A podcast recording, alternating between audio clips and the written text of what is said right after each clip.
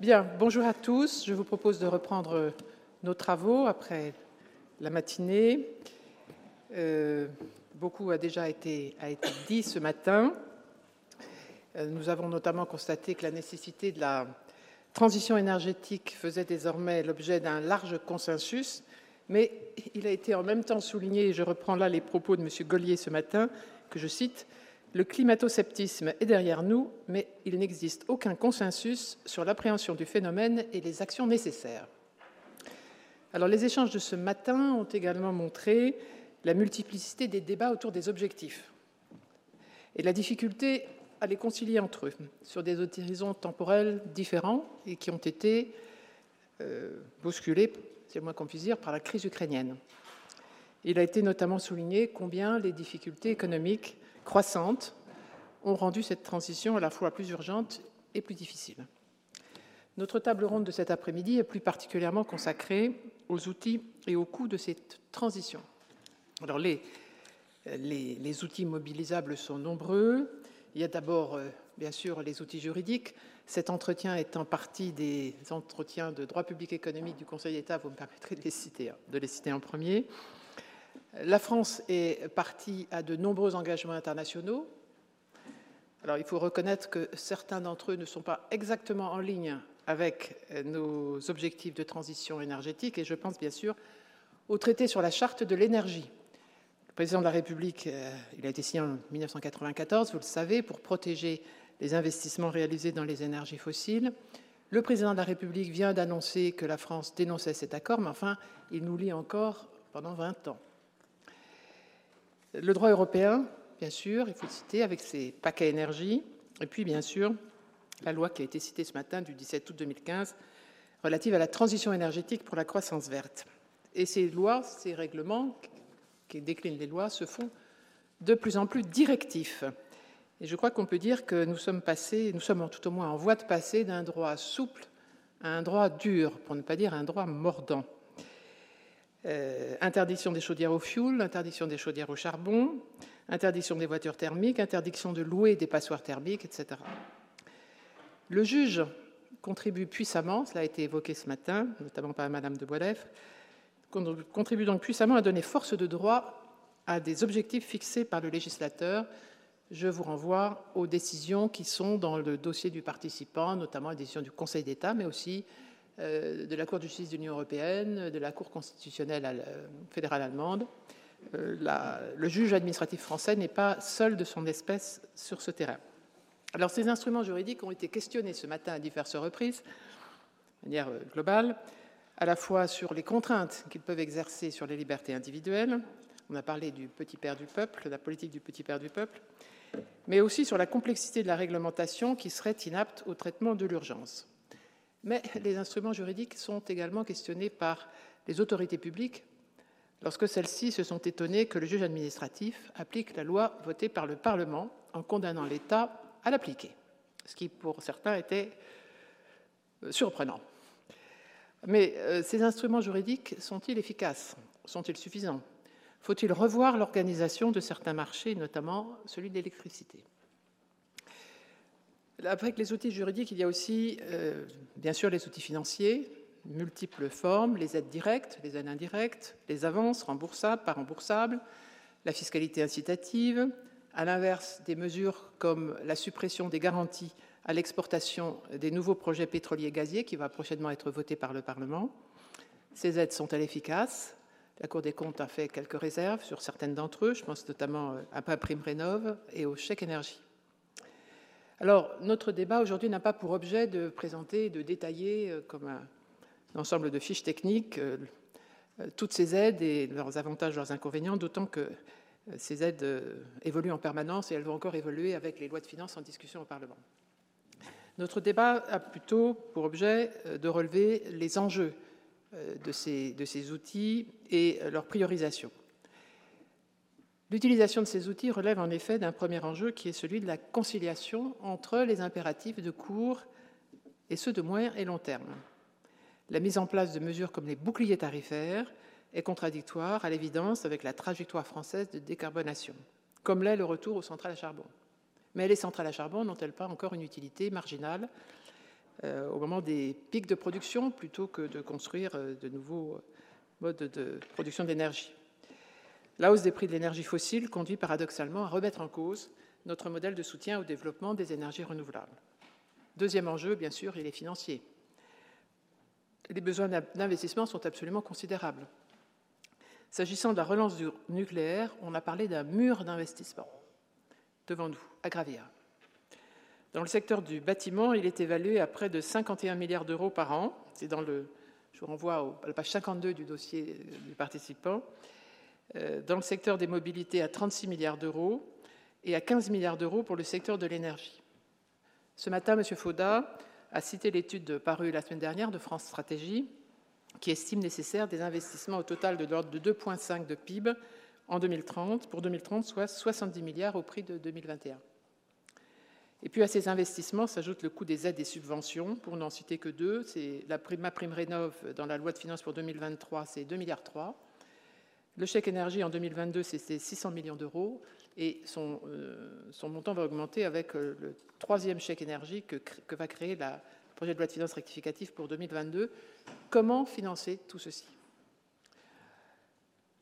Troisième enjeu important, évidemment, sur les enjeux techniques, qui mettent en évidence le rôle central de l'innovation. On l'a évoqué ce matin, innovation qui peut considérablement modifier les données des multiples équations à résoudre. À cette aune, à cette aune les modèles du, passé, qui sont tous bâtis sur des séries historiques, pourraient ne nous être guère utiles. C'est ce que voulait souligner Claude Naon, dont je vous prie d'excuser l'absence aujourd'hui. Elle a été hospitalisée ce week-end mais euh, c'était un des sujets qu'elle souhaitait, euh, souhaitait, elle souhaitait parler, que celui de l'obsolescence des, des, modèles du passé. Enfin, un enjeu considérable, et il a été évoqué ce matin, mais il faut y revenir, je crois, c'est celui de l'acceptabilité sociale des mesures qui vont être adoptées ou qui sont déjà adoptées. On a vu que l'augmentation du prix de l'énergie augmentait les inégalités sociales, ce qui n'est pas bon pour l'économie, faisait observer M. Foda. Mais augmenter les inégalités sociales, c'est tout aussi dangereux pour la conduite même de la transition énergétique. Parce que la crise des Gilets jaunes l'a montré avec éclat, elle a conduit à renoncer à une étape importante dans le calendrier de la loi du 17 août 2015, euh, en renonçant à la hausse, vous le savez, de la taxe intérieure de consommation sur les produits énergétiques.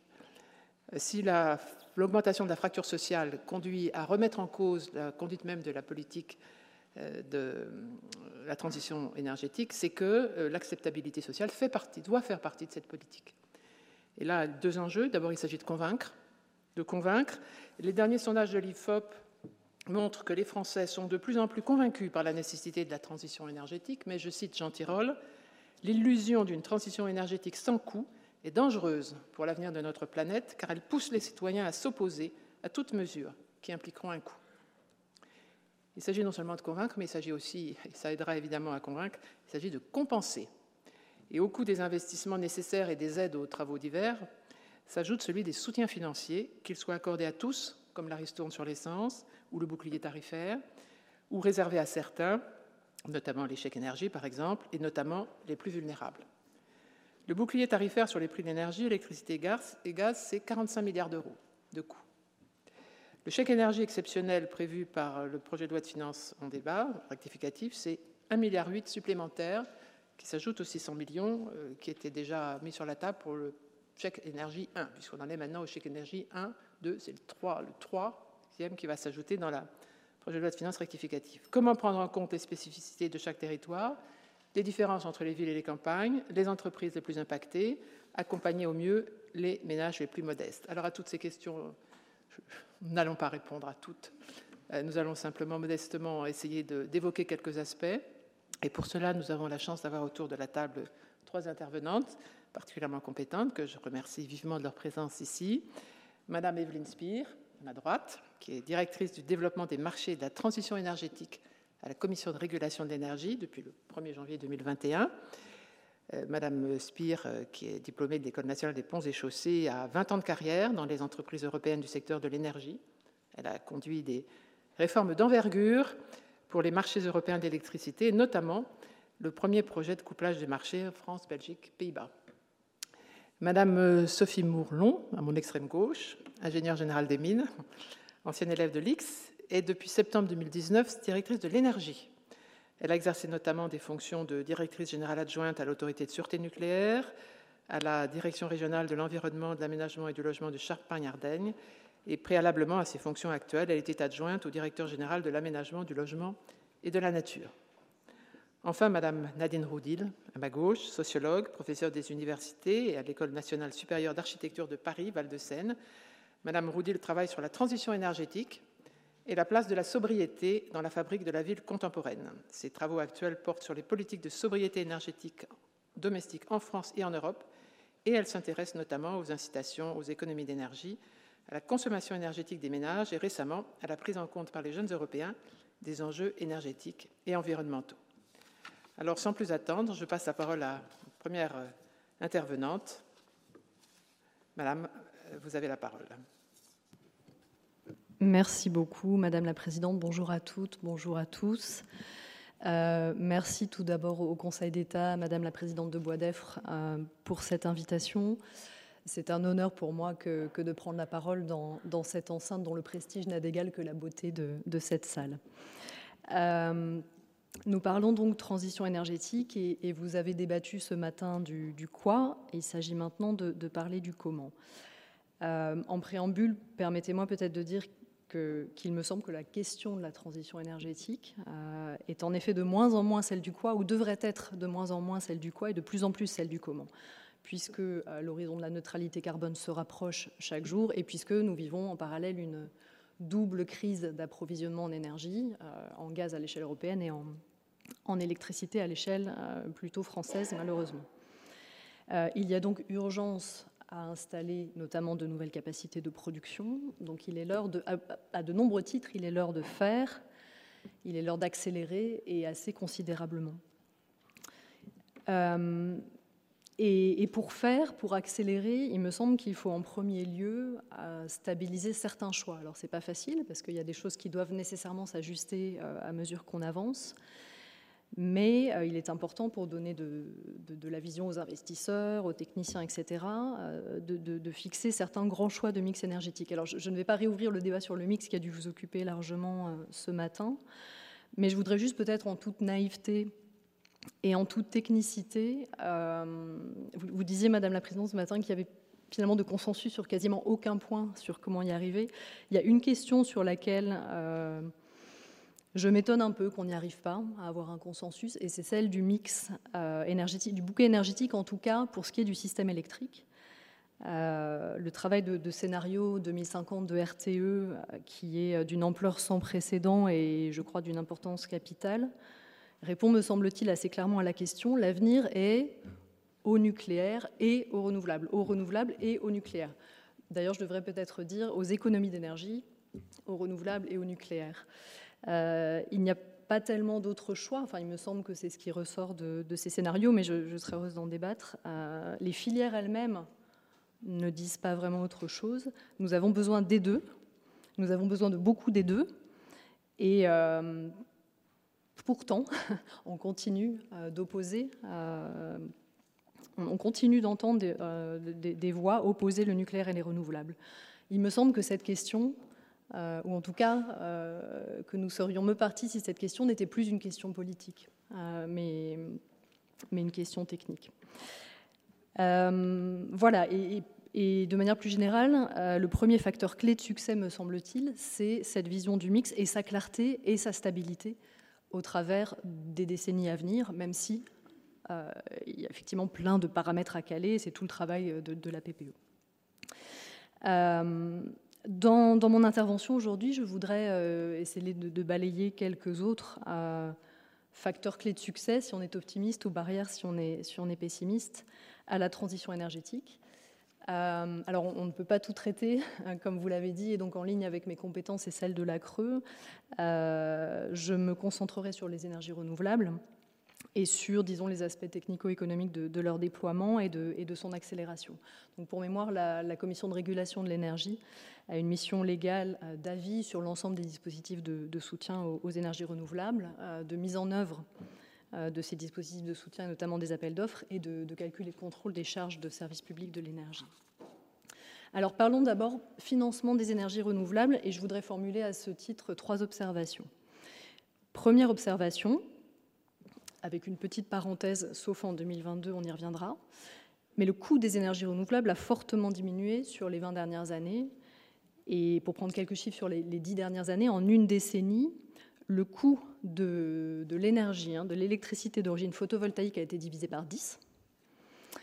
Celui de l'éolien terrestre par plus de 3, il a diminué de près de 70%, et celui de l'éolien en mer a diminué de 60%, donc a été divisé par 2,5. Donc c'est assez impressionnant. Je, parle ici, bien sûr, je ne parle que du coût de l'énergie. Euh, on a aussi les coûts du réseau, de raccordement, de, renforcement du réseau, les coûts liés au fait d'assurer l'équilibre offre-demande pour ces énergies euh, intermittentes, mais c'est quand même euh, très impressionnant. Et donc les politiques de soutien et, puis la planification indicative ou, plus contraignante ont mené ces filières à un certain niveau de maturité technique et économique dont nous pouvons maintenant bénéficier. Notons d'ailleurs que l'éolien terrestre est l'une des technologies les moins chères. Euh, elle est devancée quand même par le photovoltaïque sur, euh, sur bâtiment et, que donc il ne faudrait pas y renoncer euh, dans, l'ensemble. Alors, deuxième observation, dans le contexte actuel, et ça ne vous aura peut-être pas échappé puisque je vais parler d'une délibération de la Creux qui a été publiée la semaine dernière, mais dans le contexte actuel, en France, le soutien aux énergies renouvelables est une source de revenus pour l'État. Euh, et d'ailleurs une source importante et qui va permettre de, financer en partie le bouclier tarifaire dont vous parliez euh, à l'instant. Donc l'État a été présent pour le lancement de, ces filières en assurant aux producteurs un tarif d'achat. historiquement, pour donner quelques chiffres, donc historiquement, euh, sur, la dernière décennie, le soutien euh, aux énergies renouvelables, il se compte en dizaines de milliards d'euros, donc il est légèrement supérieur à 40 milliards d'euros, entre 40 et 50 milliards d'euros entre 2011 et 2021. Euh, grosso modo, ces dernières années, c'est entre 4 et 7 milliards d'euros par an. Eh bien, cette année, qui va être une année historique de ce point de vue, le budget de l'État en 2023 n'aura pas à financer les charges de service public de, l'énergie et recevra même d'importantes recettes, puisque euh, donc, la Creux, j'en profite pour dire que la Creux donc, calcule et contrôle les charges de service public de l'énergie, que nous avons la semaine dernière publié une délibération euh, réévaluant à l'aune des derniers prix de marché euh, ces charges pour l'année prochaine notamment. Eh bien, les énergies renouvelables en métropole continentale représenteront donc une contribution cumulée d'environ 31 milliards d'euros sur 2022 et 2023 pour le budget de l'État, à mettre en regard des euh, environ 43 milliards de coûts des dispositifs de soutien sur une décennie. Euh, le, contributeur majoritaire est, la filière éolienne terrestre, à hauteur de, près de 22 milliards d'euros, et puis la filière photovoltaïque à, 3,5 milliards. Mais toutes les filières contribuent. Et donc ce qui se passe, euh, c'est que dans, dans, le contexte actuel de prix évidemment extrêmement élevés sur les marchés de gros, les producteurs qui touchent les tarifs de soutien ou les organismes agréés qui, sont intermédiaires reversent à l'État la différence entre le tarif qui a, été, euh, qui a été fixé et le prix de vente sur les marchés. Les dispositifs de soutien sont, conçus ainsi. Hein. L'État garantit euh, certains prix d'achat en période de, prix bas. Et en toute logique, euh, eh les, producteurs restituent des revenus à l'État dans, le cas inverse. Et euh, bien évidemment, dans, la période que nous vivons, qui est totalement inédite du point de vue des prix de marché, euh, et où des aides importantes aux consommateurs doivent être financées, c'est particulièrement bienvenu et c'est aussi un juste retour des, choses. Euh, voilà pour ma deuxième observation. Alors, troisième observation du point de vue du, coût des énergies renouvelables ou de leur financement, qui est une observation plus conjoncturelle. Euh, évidemment, le contexte inflationniste dans lequel nous nous trouvons depuis euh, plusieurs mois affecte aussi les énergies renouvelables, le coût des projets, et euh, a nécessité ou nécessite d'adapter rapidement les dispositifs de soutien pour éviter un coup de frein brutal et, qui persisterait trop longtemps au, développement des projets. ce problème a, a, été traité ou est en passe de l'être, puisque, avec deux aspects. D'une part, les pouvoirs publics ont adapté les cahiers des charges de certains anciens appels d'offres afin de, permettre aux lauréats de, euh, de mettre en service leur installation malgré euh, l'inflation qui, entre-temps, a, pu porter leurs coûts euh, réels et leurs coûts de bouclage de projet au-delà du tarif obtenu. Euh, et puis, donc, plus structurellement, un gros travail a été effectué pour euh, indexer les différents tarifs de soutien sur l'inflation, sur les variations de taux d'intérêt, notamment entre le moment de l'appel d'offres et le, moment du bouclage financier des projets. La Creux a également pas mal travaillé sur ces formules et fait euh, des propositions fouillées dans ses avis en la matière. Il est important évidemment que ces formules soient, qui rendent les dispositifs de soutien résilients, soient symétriques et, et qu'elles incitent à une mise en œuvre rapide des projets. En, guise peut-être de, conclusion sur les dispositifs de soutien, euh, ces dispositifs peuvent probablement encore être affinés dans le futur, notamment pour aligner les incitations données avec les besoins du système électrique. Euh, quand, on a, quand, on a, euh, les objectifs qu'on a en matière d'éolien offshore, euh, et qu'on se dit que ben l'ensemble des parcs qui, reçoivent un tarif aujourd'hui seront euh, toujours là dans 30 ans, il est important de se demander euh, quelles incitations sont données par les formules du dispositif en matière de calendrier des maintenances, comment faire pour que, la production soit là au moment où on en a le plus besoin. ils peuvent aussi évoluer encore pour permettre une coexistence avec le développement de ce qu'on appelle les corporate PPAs en bon français, donc les contrats directs entre les producteurs d'énergie renouvelable et des industriels qui ont, beaucoup de vertus. Mais euh, grosso modo, on peut dire que les principes des dispositifs de soutien sont euh, dans leurs grandes lignes stabilisés, que dans le détail, euh, ils sont en train de devenir, on est en train de les rendre progressivement de plus en plus résilients à la conjoncture, aux baisses de coûts. Et par ailleurs, nous avons donc des énergies renouvelables qui sont indispensables et dont le coût diminue. Est-ce que tout va bien pour autant? Euh, Non, ce serait trop, simple. Mais donc pour autant, quand on regarde la vitesse de déploiement aujourd'hui des énergies renouvelables, euh, il est permis d'avoir quelques inquiétudes. Alors, euh, la Creux donc instruit les différents appels d'offres et désigne les lauréats des différents appels d'offres énergie renouvelable. Et à court terme, nous constatons une, sous-souscription générale sur, euh, sur, les derniers appels d'offres euh, et une aggravation par rapport aux appels d'offres précédents, même qui, qui, est probablement due euh, aux effets de l'inflation. Mais toujours est-il que sur les derniers appels d'offres énergie renouvelable qui se sont tenus entre mai et juillet 2022, nous avons systématiquement une sous-souscription. Donc en matière de, en matière de euh, photovoltaïque au sol, le, dernier appel d'offres a été souscrit à moins de 50%. Et en matière de euh, photovoltaïque sur bâtiment et d'éolien terrestre, on est un peu en dessous de 30% de souscription. L'éolien en mer fait exception, avec, euh, je pense, on peut dire une, maintenant une réelle concurrence sur les processus de dialogue concurrentiel les derniers processus de dialogue concurrentiel qui, ont été lancés, sur lesquels la Creux rend un avis et désigne in fine le, lauréat. Euh, on a, je pense, plus d'une dizaine de, consortiums à chaque fois. Et euh, on peut dire que presque tous les grands acteurs européens sont là. Donc, au total, quand même, à moyen terme, une inquiétude sur la capacité des filières à, rattraper le léger retard sur les objectifs de la PPE. Alors comme je disais, on a eu un coup de frein conjoncturel qui s'appelle l'inflation et qui a bloqué euh, certains projets, mais ça c'est très conjoncturel et ce rythme inférieur aux enjeux euh, ne date pas de, ce moment-là. Et euh, du fait des, remontées, enfin de, remontées de terrain que nous avons tous, il est principalement lié à d'autres problématiques que les problématiques de, de design du soutien ou, de financement, mais principalement à des problématiques d'accès aux fonciers et de procédures administratives.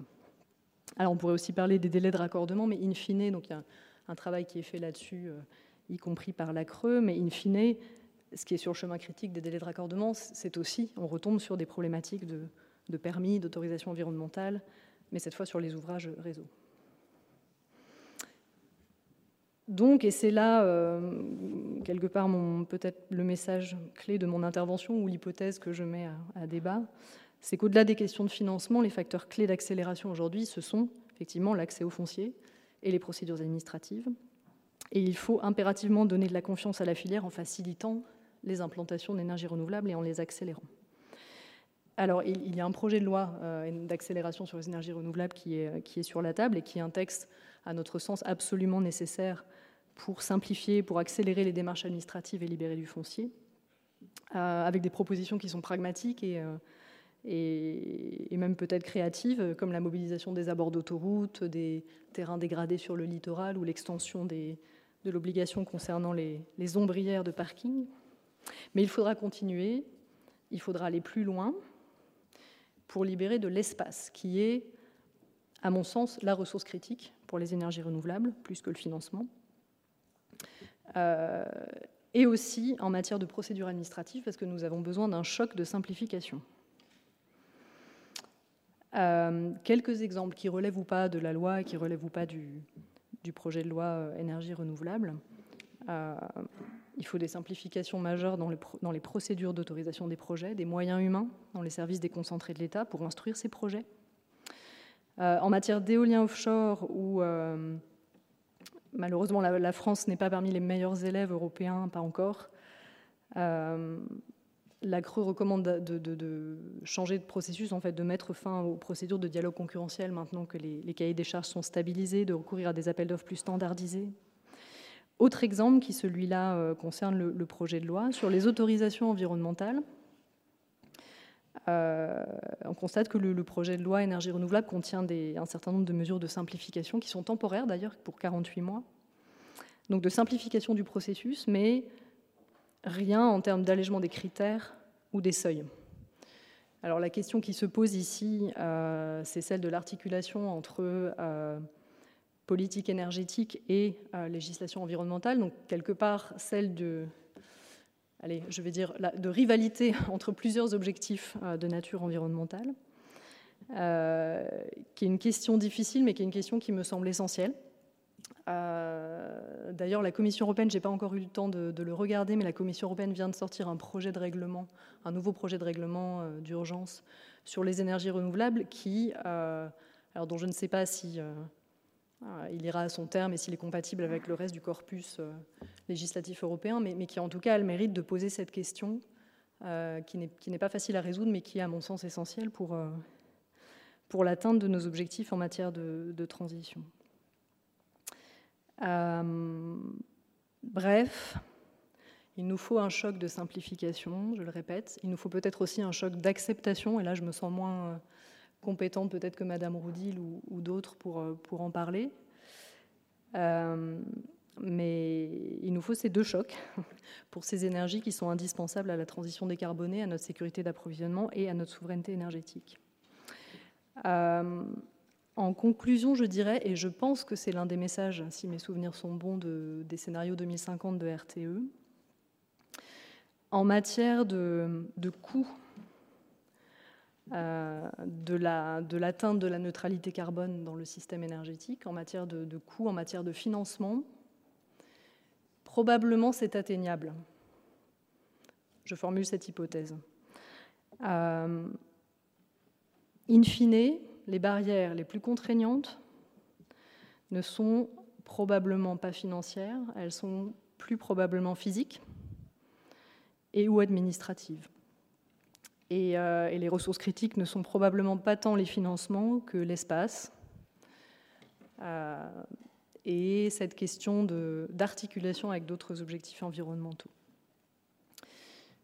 Ces questions ne sont pas simples, mais si on veut accélérer, il faudra lever ces obstacles, à ce qui nécessitera de fixer des priorités, pas forcément faciles à fixer, et, d'avoir et de s'y tenir avec beaucoup de détermination. Voilà ce que je voulais euh, partager pour débat avec vous aujourd'hui.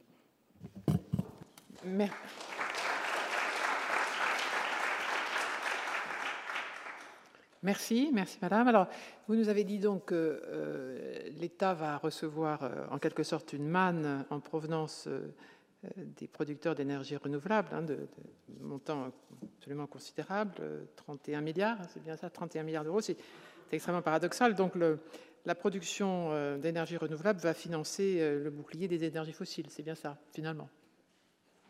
Résumé. Euh, je ne sais pas si c'est un bouclier des énergies fossiles. En tout cas, il y a un lien entre les deux, puisque donc, tout ça est très contracyclique, c'est-à-dire que mécaniquement, les prix, et, c'est la différence avec la hausse des prix du gaz, quand Quand le prix du gaz augmente, la France s'appauvrit, l'Europe s'appauvrit. Quand le prix de l'électricité augmente, l'électricité étant produite ici, quelqu'un enfin, gagne de l'argent. Donc c'est un jeu à somme nulle euh, à l'échelle européenne. Peut-être pas toujours à l'échelle française, ça dépend si on produit suffisamment ou pas. Et donc mécaniquement, en effet, quand les prix augmentent, euh, le consommateur souffre, mais euh, les producteurs gagnent plus d'argent. Et donc une certaine redistribution est possible. Tout à fait. Je le formulerai plutôt comme ça. Oui, non, non, mais ma, formulation était un petit peu provocatrice, mais c'est un paradoxe. Et la politique de transition énergétique ne manque pas de paradoxes, notamment, notamment actuellement. Euh, alors, il y a une question, euh, vous avez cité le communiqué de presse qu'a publié euh, la Creux la semaine dernière hein, sur justement les chiffres que vous venez de citer. Un point, un, point, intéressant que vous n'avez pas évoqué, mais c'est, sur lequel je, voilà, je m'interroge, vous avez alerté sur le phénomène des résiliations anticipées des contrats de soutien par certains producteurs ENR. Alors ça, c'est un peu fort de café. Vous pourriez nous en parler, nous en dire un mot? Oui, alors euh, les, contrats de, soutien qui ont de multiples versions hein, au, fil des années euh, ne prévoient pas tout, prévoient, n'interdisent pas en fait de sortir avant euh, la fin du soutien, et donc on constate. Non. Alors il y, a des, modalités, il y a des clauses qui ont été introduites de remboursement des aides, etc. au fil du temps mais en particulier des contrats peut-être plus anciens euh, ne prévoient pas euh, cela. Euh, et donc, en effet, typiquement pour des installations qui arrivent en fin de soutien, où il leur reste trois ou quatre années de contrat, ce qui correspond à peu près à l'horizon de visibilité qu'on a sur les prix de marché à terme aujourd'hui, eh bien, peuvent faire cet arbitrage de décider de sortir. Euh, pour le coup, et la Creux prend une position assez forte dans, son communiqué, nous, on estime que euh, quand on a bénéficié pendant 15 ans euh, de, soutien de l'État, ça ne doit pas se passer comme ça. Et, je dirais fort heureusement, mais par ailleurs, il y a un outil qui est en train d'être mis en place, qui va être mis en place par la loi de finances en application d'un règlement européen récent, qui est la taxation des rentes inframarginales, et qui permet notamment de soumettre à taxation les revenus des producteurs qui, feraient ça. Euh, voilà, après, ils le font en toute, en toute légalité.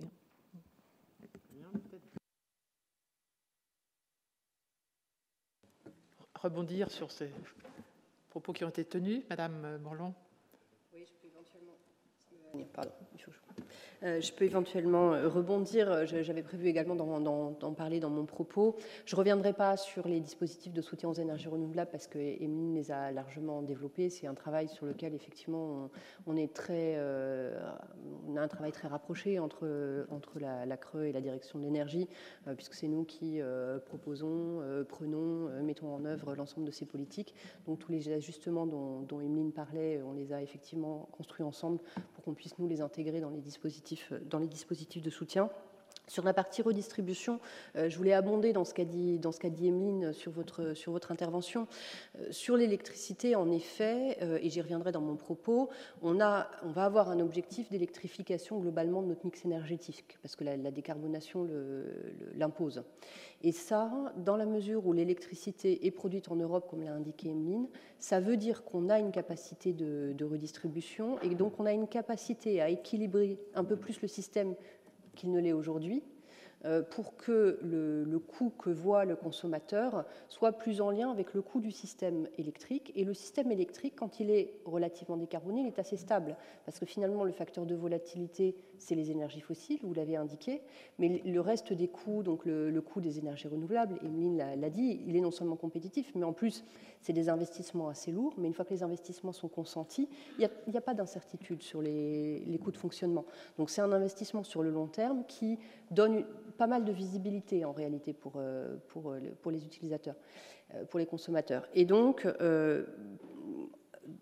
tous les cas qui ont été évoqués, la sortie des contrats de soutien, la question des PPA, etc.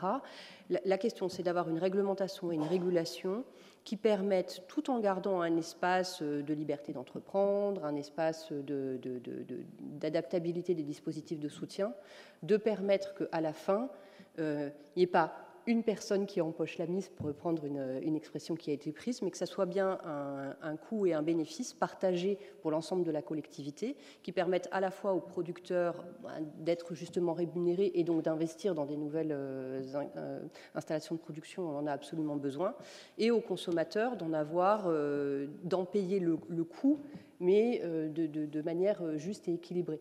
Donc on peut imaginer, euh, et c'est ce qui a été dit sur la, taxation de, la, captation des rentes inframarginales, qui est un dispositif euh, de court terme d'urgence que la, Commission européenne a, mis en place, on peut imaginer plusieurs formes, et j'y reviendrai, de dispositifs de captation de rente ou de redistribution qui permettent d'assurer cet équilibre en réalité au bénéfice de la collectivité euh, pour que le, bénéfice ne soit pas capté à un moment donné par l'un ou l'autre acteur. En plus, dans le, temps, on voit que ça change. Euh, donc c'est important aussi de donner de la, visibilité au système, me semble-t-il. Merci. Une dernière, une dernière question, euh, Madame Pierre. Vous avez souligné les problèmes cruciaux que pose l'accès aux fonciers les, et la complexité la lourdeur, la lenteur, je je suppose aussi, euh, des procédures, euh, des procédures euh, d'agrément, etc., des procédures administratives. Mais ceci a toujours existé. Je veux dire, actuellement, vous, vous sentez donc une sous-souscription des, projets qui est inquiétante. Mais le problème, à moins qu'on considère que le foncier commence à devenir rare parce qu'on a déjà exploité beaucoup de choses. Mais ce problème de foncier, vous l'avez eu dès le départ. Donc pourquoi, ma question c'est pourquoi cette sous-souscription actuelle? Alors, je, pense que tout, tout, simplement parce que euh, y a un engorgement, c'est-à-dire qu'on doit accélérer, on a besoin de volumes euh, considérables. Je ne sais pas si, si RTE l'a illustré ce matin, mais euh, il suffit de regarder, de comparer les objectifs 23, les objectifs 28 et 50 de la PPE. On a besoin d'une accélération considérable. Donc, je pense que ce qui pouvait marcher avec les volumes euh, du passé euh, ne marche plus forcément. Et puis effectivement, en termes de foncier, le gisement qui était le plus facilement euh, exploitable est parti en premier quelque part. Donc les, terrains dégradés. alors le gisement des toitures est encore extrêmement important. Mais, mais voilà, il faut en, trouver de, de nouveaux et en dégager de nouveaux. Ce qui... Merci. Madame Mormand, oui.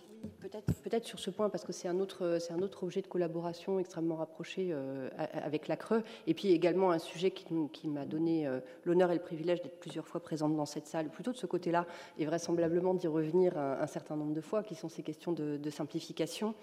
Euh, la sous-souscription très forte actuelle, comme l'a dit Emeline, elle est quand même avant tout due au fait qu'on passe d'un monde à 0,5 1 à un monde à, on ne sait pas, 5, 6, 7 et surtout à une envolée des coûts des matières premières en sortie de Covid. Et donc, les producteurs, en fait, qui avaient imaginé un plan d'affaires, quand ils ont passé leur commande, euh, ils ont eu des, devis qui étaient plutôt à plus 20%, plus 30%, qui rendaient complètement inatteignable leur projet. Donc on a, on a eu un vrai coup d'arrêt, comme l'a dit Emeline, qui a mhm. obligé à revoir entièrement le, le système. Après, et comme l'indique Emeline, on a un besoin d'accélération très fort du développement des énergies renouvelables. C'est-à-dire qu'aujourd'hui, les volumes qui sont appelés sur les appels d'offres, ils sont supérieurs à ceux qu'on avait par le passé. Donc oui, le sujet d'accès au foncier, il existe depuis toujours, mais aujourd'hui, les volumes appelés sont plus importants. Et donc, comme l'indiquait Emeline, on a besoin de pouvoir augmenter le flux des projets et ça, effectivement, c'est un travail extrêmement complexe et sur lequel euh, euh, l'appui bienveillant et, toujours essentiel du Conseil d'État est indispensable pour arriver à trouver. Non, on a trouvé des solutions extraordinaires, me semble-t-il, sur les derniers projets de loi qu'on a été amenés à, à, discuter ici, que ce soit la loi mesures d'urgence pour le pouvoir d'achat, la loi d'accélération des énergies renouvelables.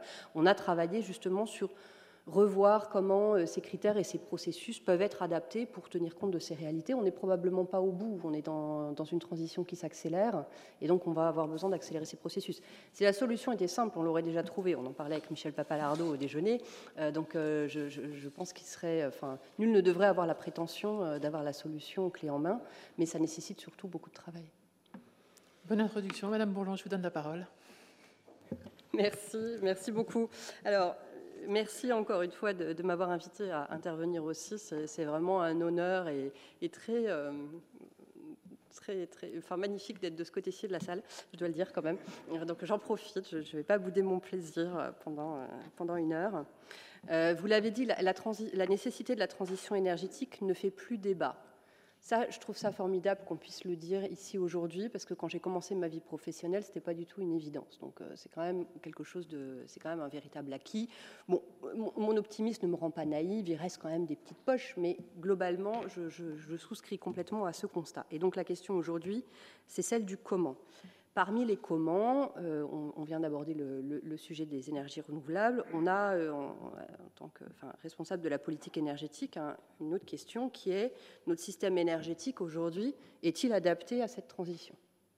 Et ça, ça recouvre un ensemble de réalités extrêmement larges. Alors d'abord, on peut regarder la réalité physique.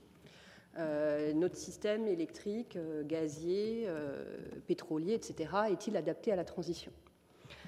Sur le système électrique, ça a dû être évoqué ce matin, au moins en partie, effectivement, par, euh, RTE, et Emeline Spire l'a évoqué. On a demandé à, RTE, le gestionnaire du, réseau électrique, de faire des études extrêmement poussées à l'horizon 2050 euh, des différents scénarios. Et je, salue vraiment leur travail parce que c'est euh, un vrai, gros, énorme travail de 30 personnes pendant deux ans pour modéliser complètement des scénarios de système électrique.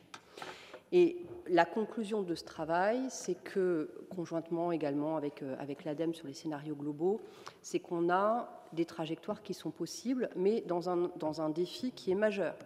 Le, défi, il est tout simplement euh, au moins double. D'une part, c'est que le système électrique tel qu'on le connaît aujourd'hui, et en particulier l'ensemble des installations de production, ou quasiment, en 2050, n'existeront plus.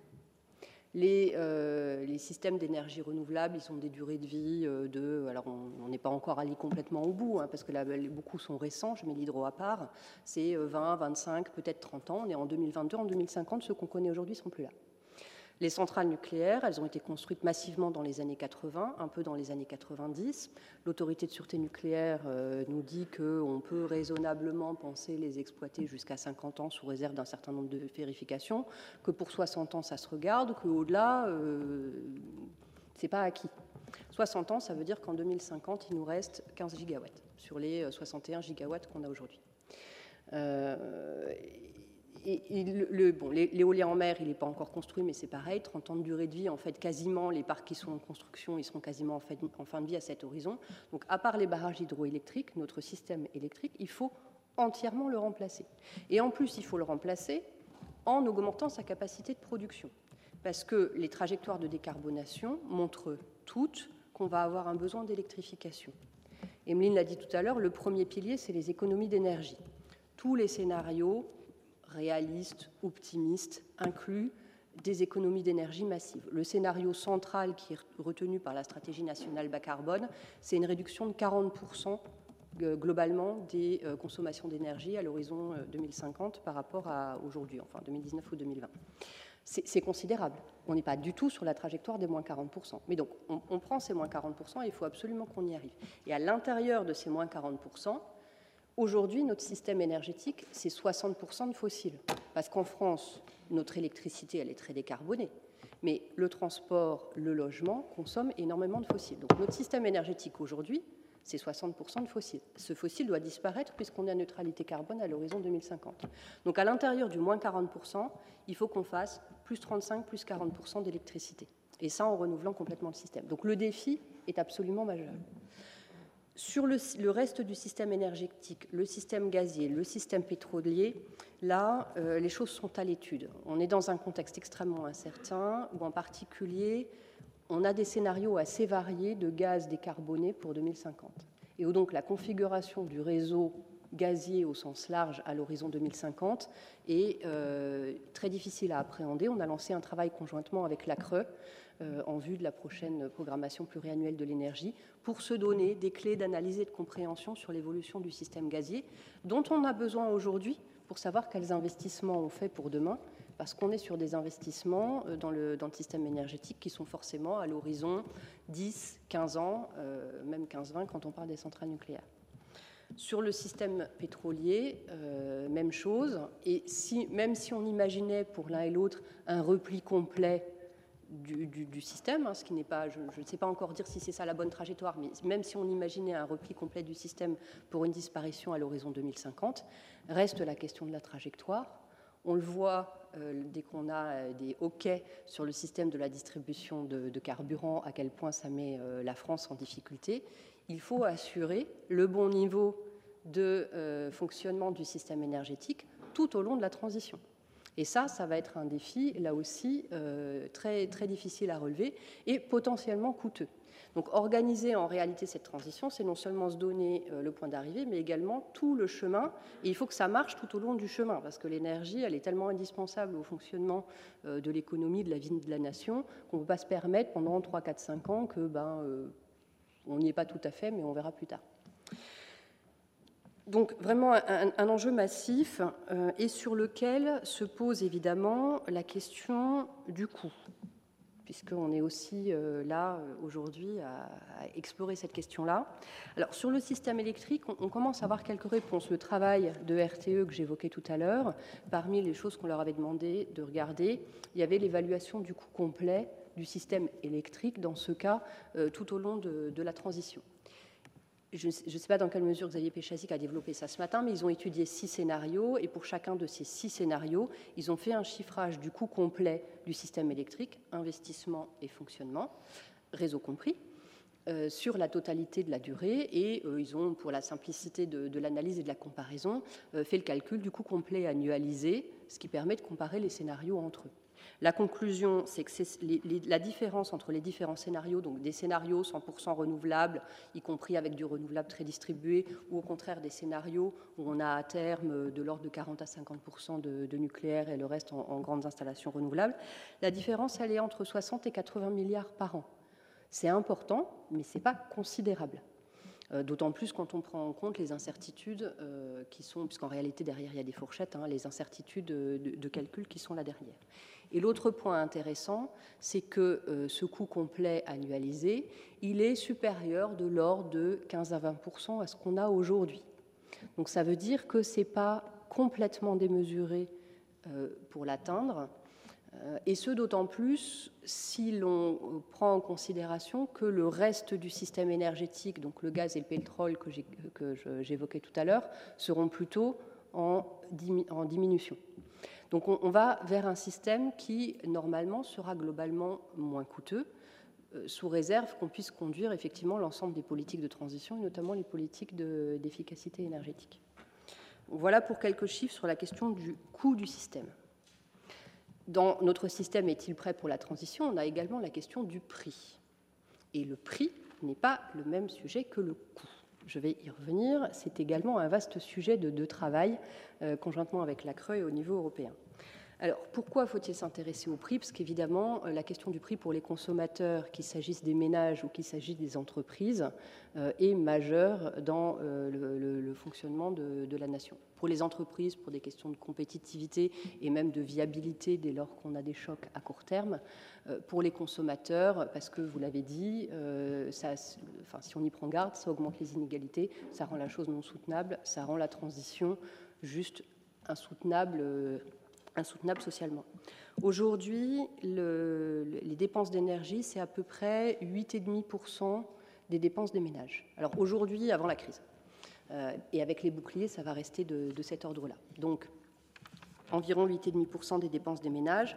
Pour les entreprises, c'est évidemment extrêmement variable on va, euh, enfin, entre les électro-intensifs pour lesquels c'est une dépense majeure et les entreprises pour lesquelles ça va être 1, 2, 3 de leur facture, on a des fourchettes considérables.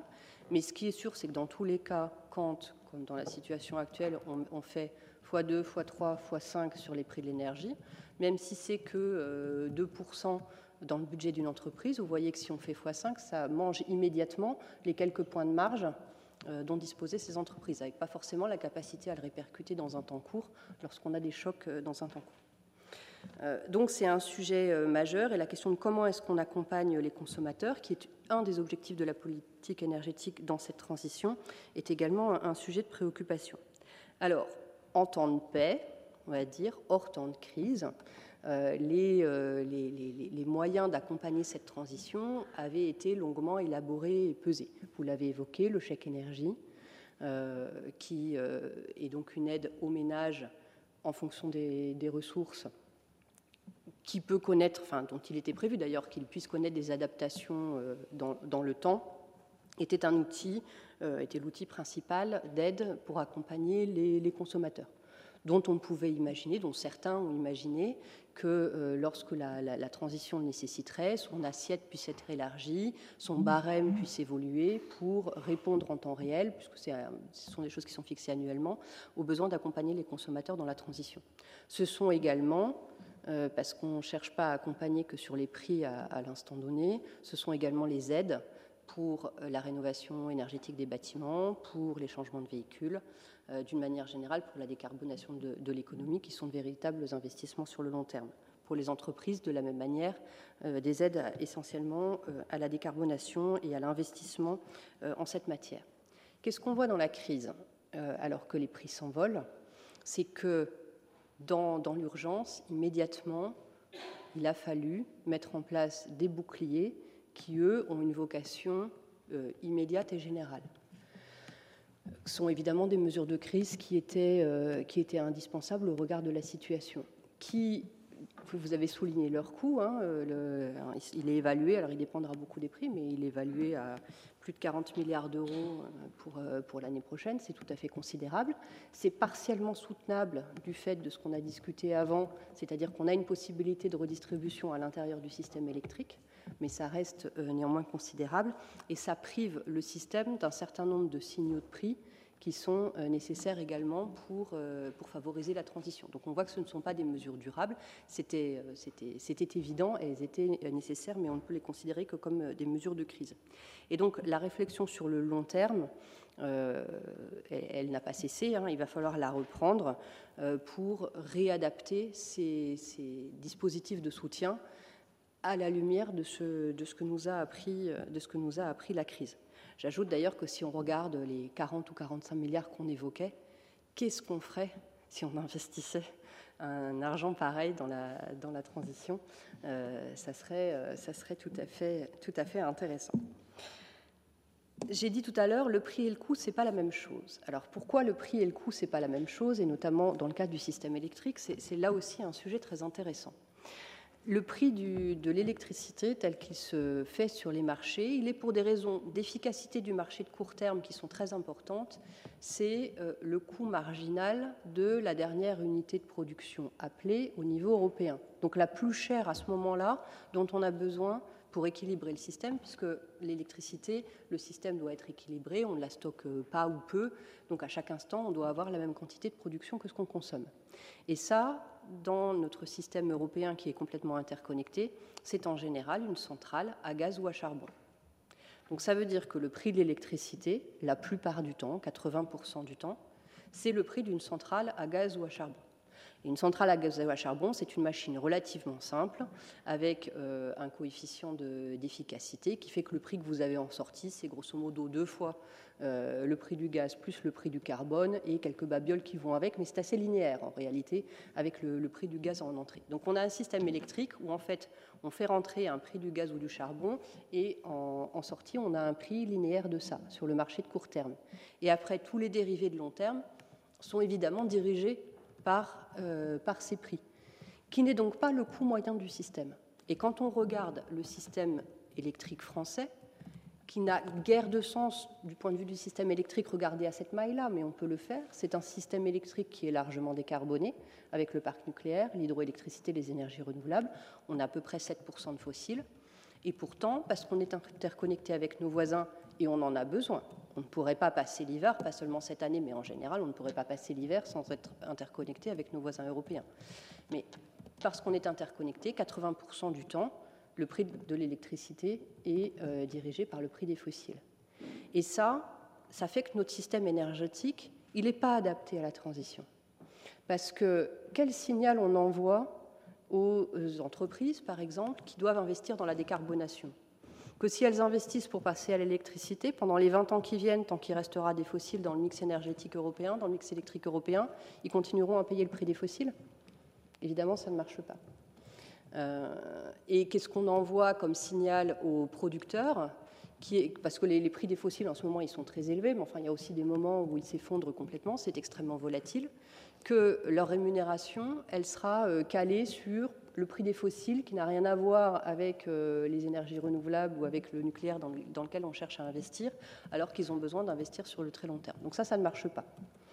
D'où la nécessité d'une réforme euh, du marché de l'électricité que nous appelons de, nos voeux, euh, qui nécessite un travail au niveau européen et sur lequel, il faut le dire, la crise crée une prise de conscience et une fenêtre d'opportunité qui n'existait pas il y a quelques années. En France, on avait travaillé depuis euh, déjà euh, bien quatre ans. J'en tire aucune gloire puisque c'était avant que j'arrive euh, que les, travaux ont été lancés, mais je les ai poursuivis avec beaucoup de détermination sur les contours d'une réforme qui permettrait d'obtenir un lien plus direct entre le coût complet du système électrique et le prix payé par le consommateur. Le prix moyen sur le long terme. C'est important de préserver les signaux de prix de court terme parce que ça permet de placer les consommations dans la journée, et notamment pour les professionnels, mais également par le système heure pleine, heure creuse pour les particuliers. C'est important qu'on ait une différence de prix dans la journée. Ça peut être important qu'on ait une différence de prix entre les saisons, notamment pour les, pour les, professionnels, mais qu'en revanche, le prix moyen, autour de ces variations qui incitent à placer les consommations, il soit plus en lien avec le coût complet du système électrique. Et ça, comment est-ce qu'on peut faire? Ben, En fait, comme on fait pour les énergies renouvelables. Pour les énergies renouvelables, le dispositif dont a parlé Emeline, ça consiste bien à identifier un coût complet moyen de la technologie et à compenser en plus ou en moins par rapport au prix réel de la vente sur le marché. Et c'est ça qui conduit, lorsque les prix sont bas, à ce que ça coûte à l'État, et lorsque ces prix sont hauts, à ce que ça rapporte à l'État dans des proportions qu'on a, a indiquées.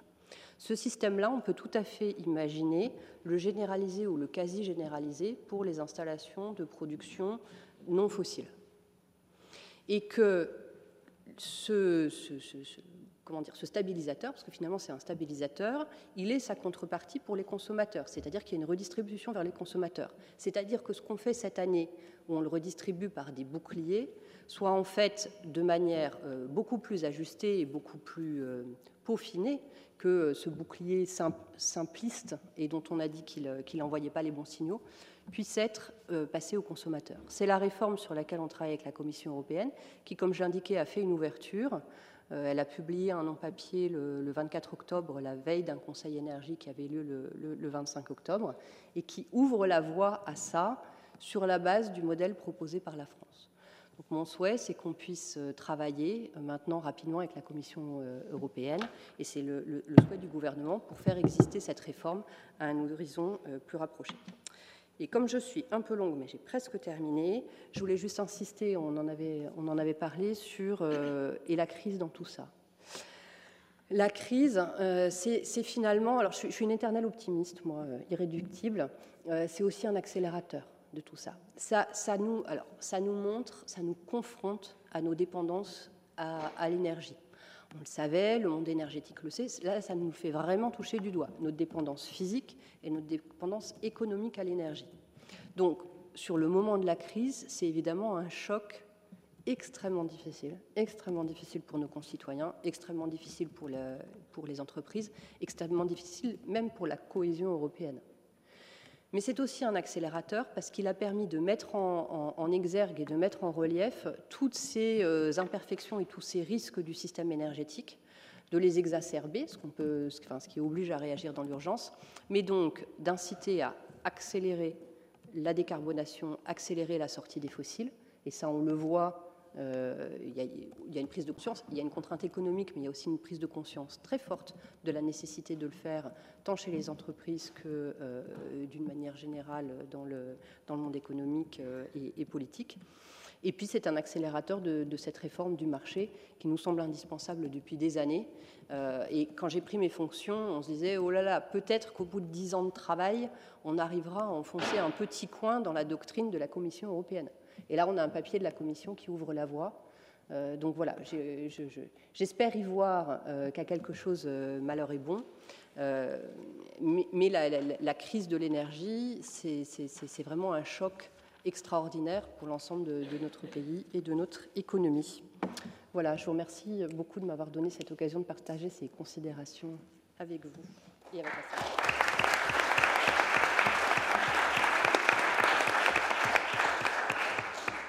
Merci, bah, votre, votre optimisme est, réconfortant.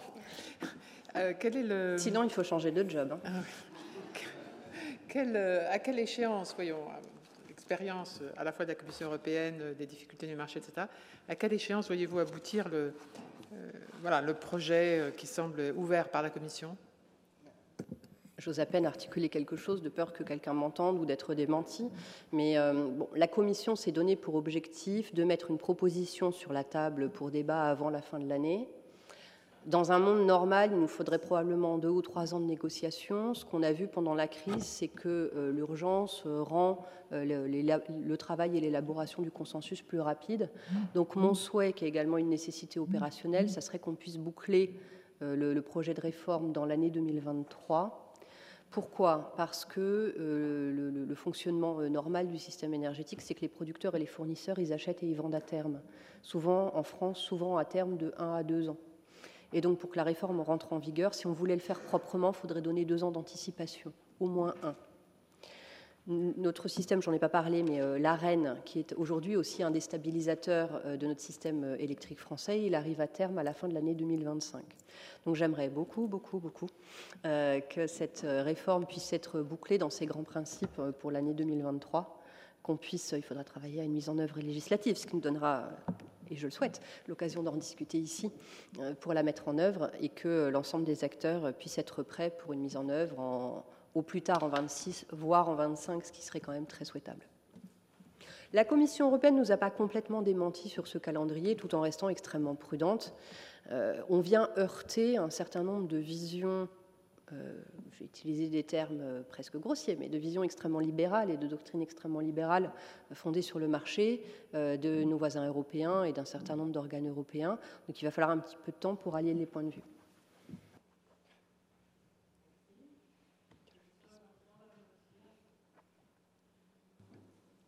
Stade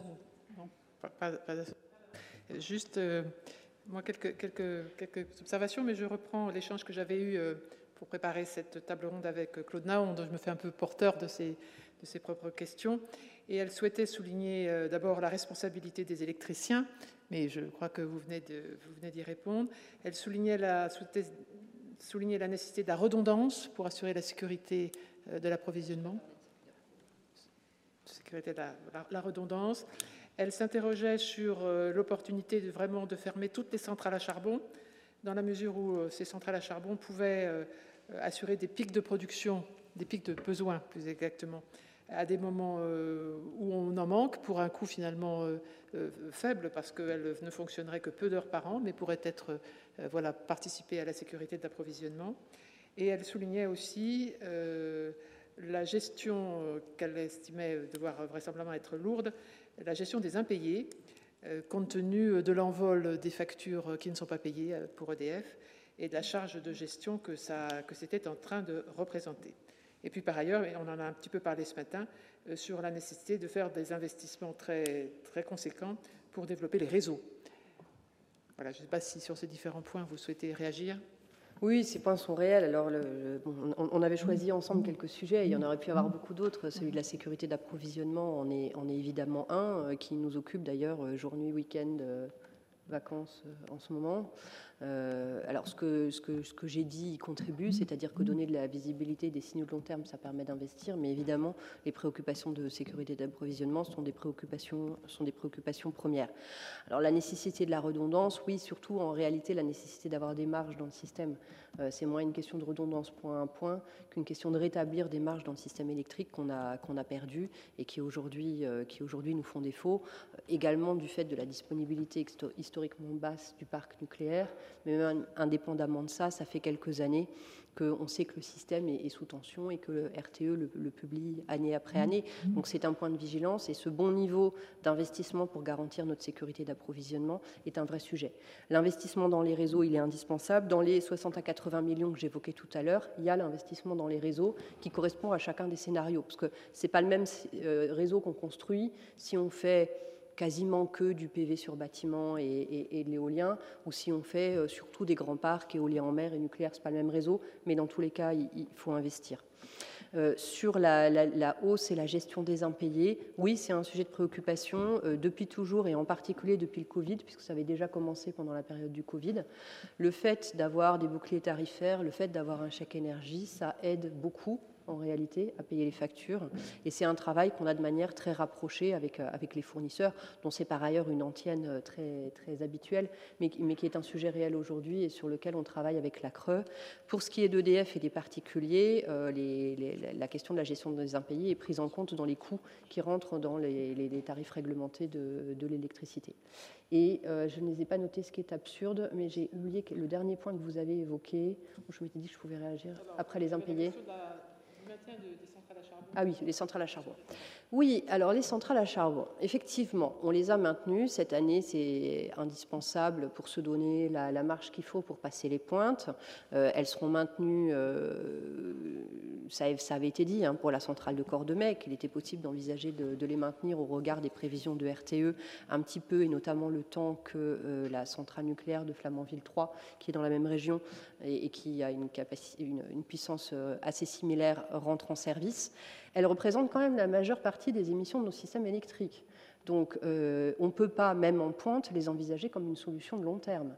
Euh, le, coût à moindre coût, parce que ça serait un investissement limité, oui, c'est un sujet, ce n'est pas un sujet de long terme, à mon sens. Et euh, on ne fera pas notre transition énergétique si on se maintient même à petite dose avec une béquille au charbon. Donc il faut quand même qu'on ait l'objectif de pouvoir s'en passer on n'est pas à l'année près, on est d'accord, et la sécurité d'approvisionnement est aussi un des objectifs importants de la politique énergétique, mais enfin, ce n'est pas une solution de long terme. Madame Rodil, vous avez la parole. Merci beaucoup. Écoutez, moi aussi, je vais vous dire mon plaisir d'être là aujourd'hui et je tiens à remercier euh, chaleureusement Madame la Présidente du Conseil d'État euh, de m'avoir invitée. Euh, je ne sais pas comment je lance le PowerPoint.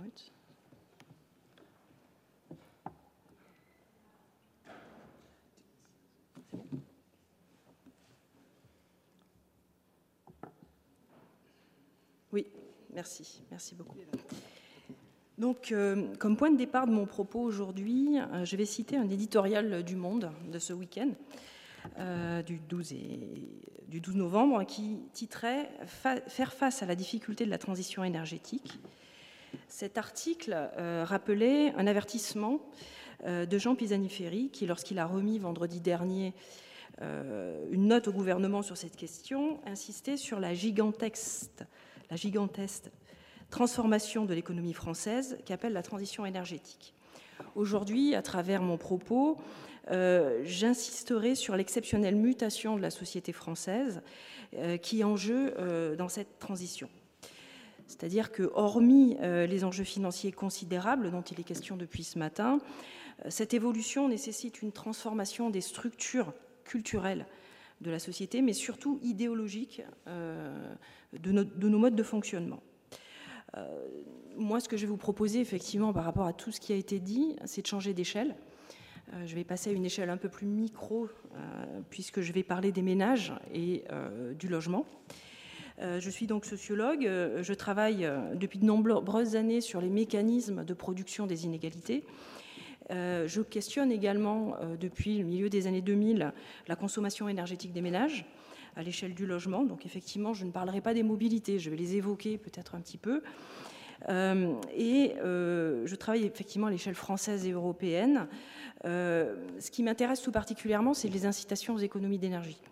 Et pourquoi? Parce qu'elles tentent, je dis bien tentent, de gouverner les conduites en matière d'énergie des populations auxquelles elles s'adressent.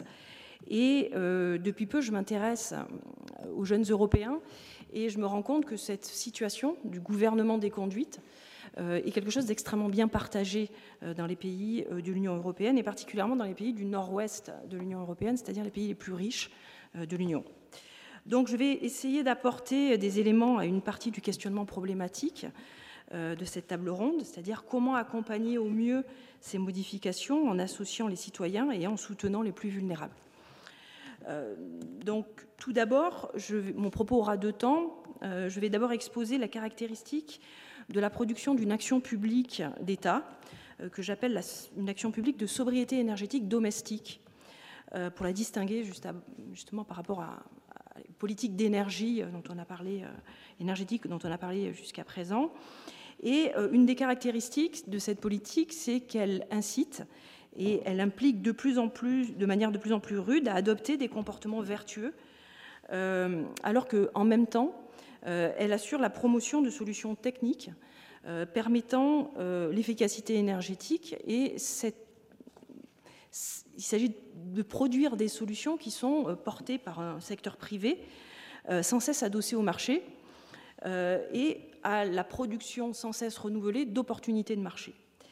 Dans un second temps, euh, je soulignerai combien cette question euh, des pratiques énergétiques des ménages euh, reste structurée par le confort, et particulièrement le confort moderne et consumériste, qui reste effectivement peu pris en compte dans les calculs de, de, la sobriété énergétique.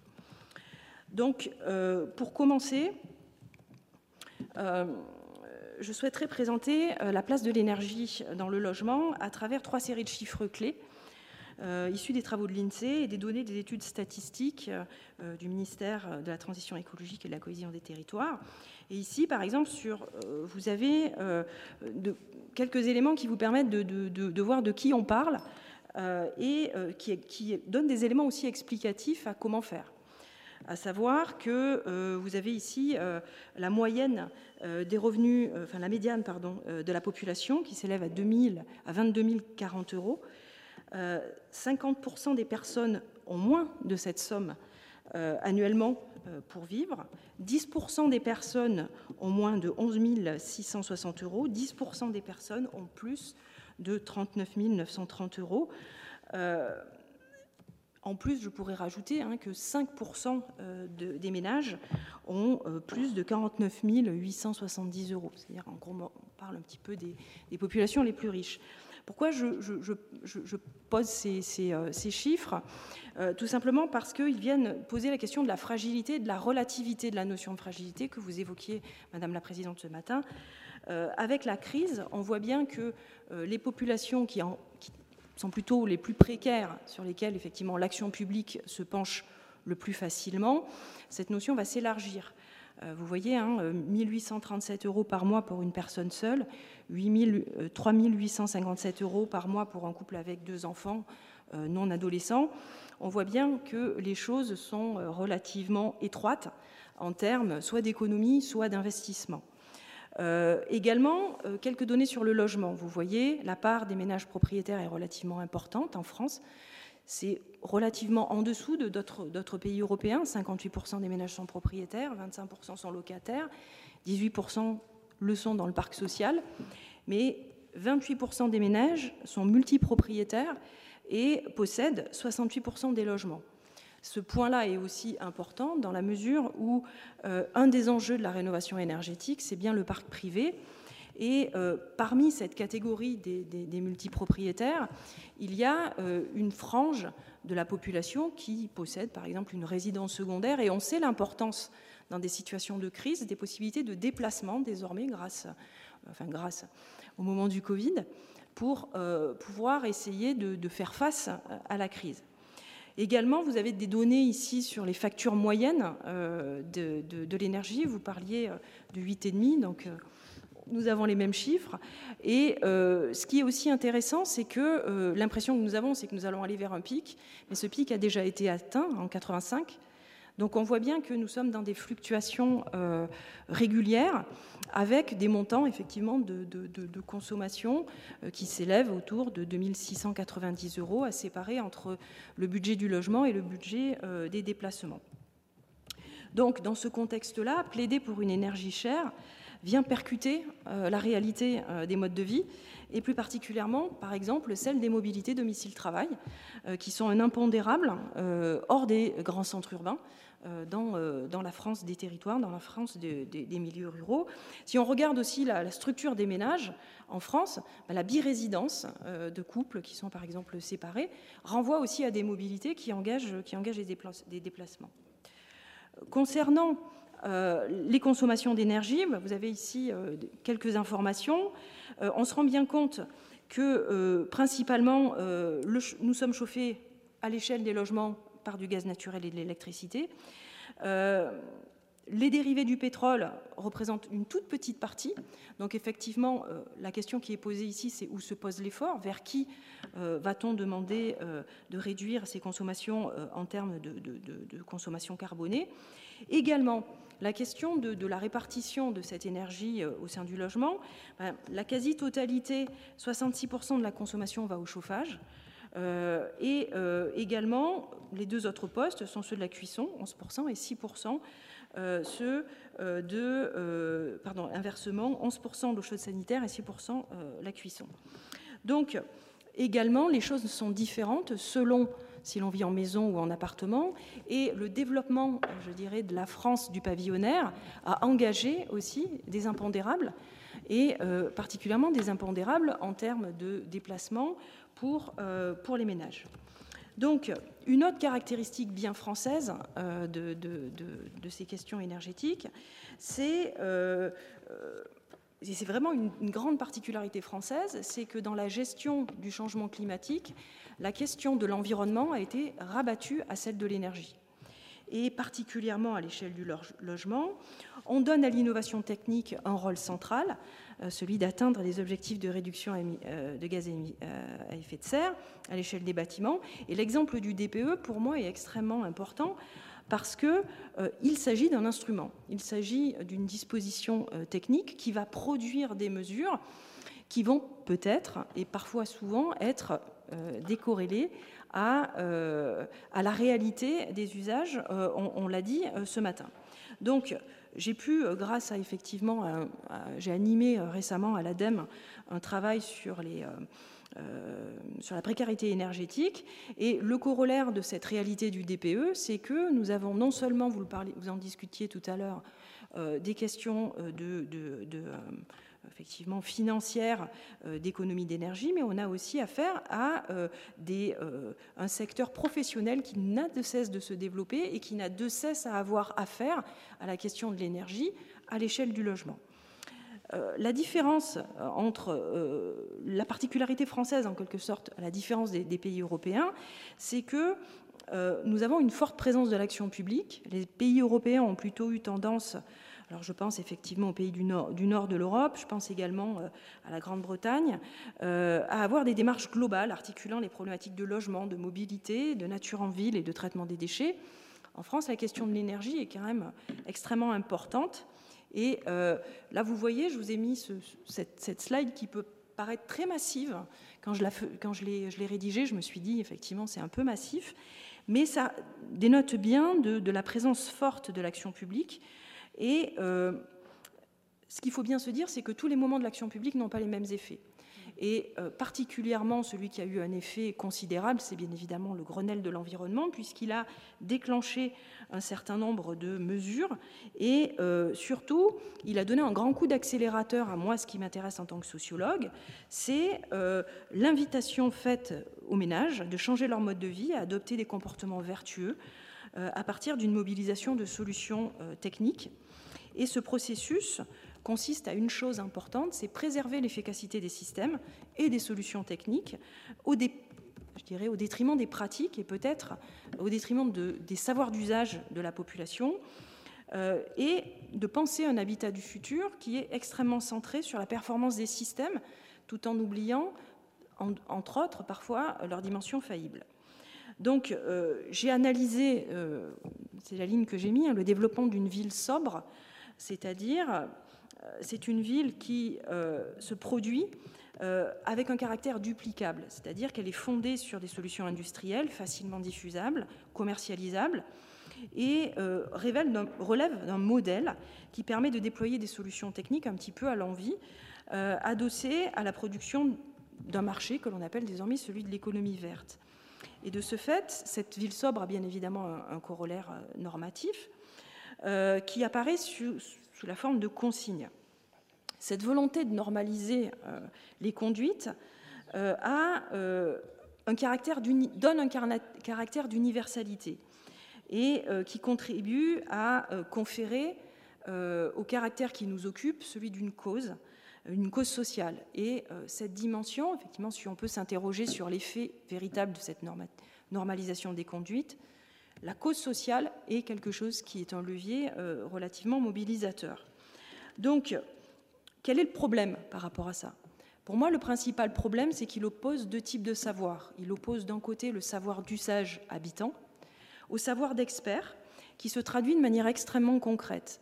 Lorsque l'on fait nos enquêtes qualitatives en sociologie et qu'on demande aux ménages s'ils ont connaissance de leur consommation d'énergie, ils traduisent cette connaissance par un coût monétaire. Mais ils ne traduisent pas du tout par un coût, un coût en termes de consommation. C'est-à-dire que la lecture des factures euh, d'électricité ou alors pouvoir identifier dans les charges de copropriété la part énergétique à la fois que l'on paye ou que l'on consomme est quelque chose qui euh, relève d'une barrière qui est parfois de l'ordre euh, intellectuel et symbolique. Et je ne parle pas, évidemment, pour, et je parle pour toutes les catégories socio-professionnelles. Il n'y a pas d'exception sur cette dimension-là.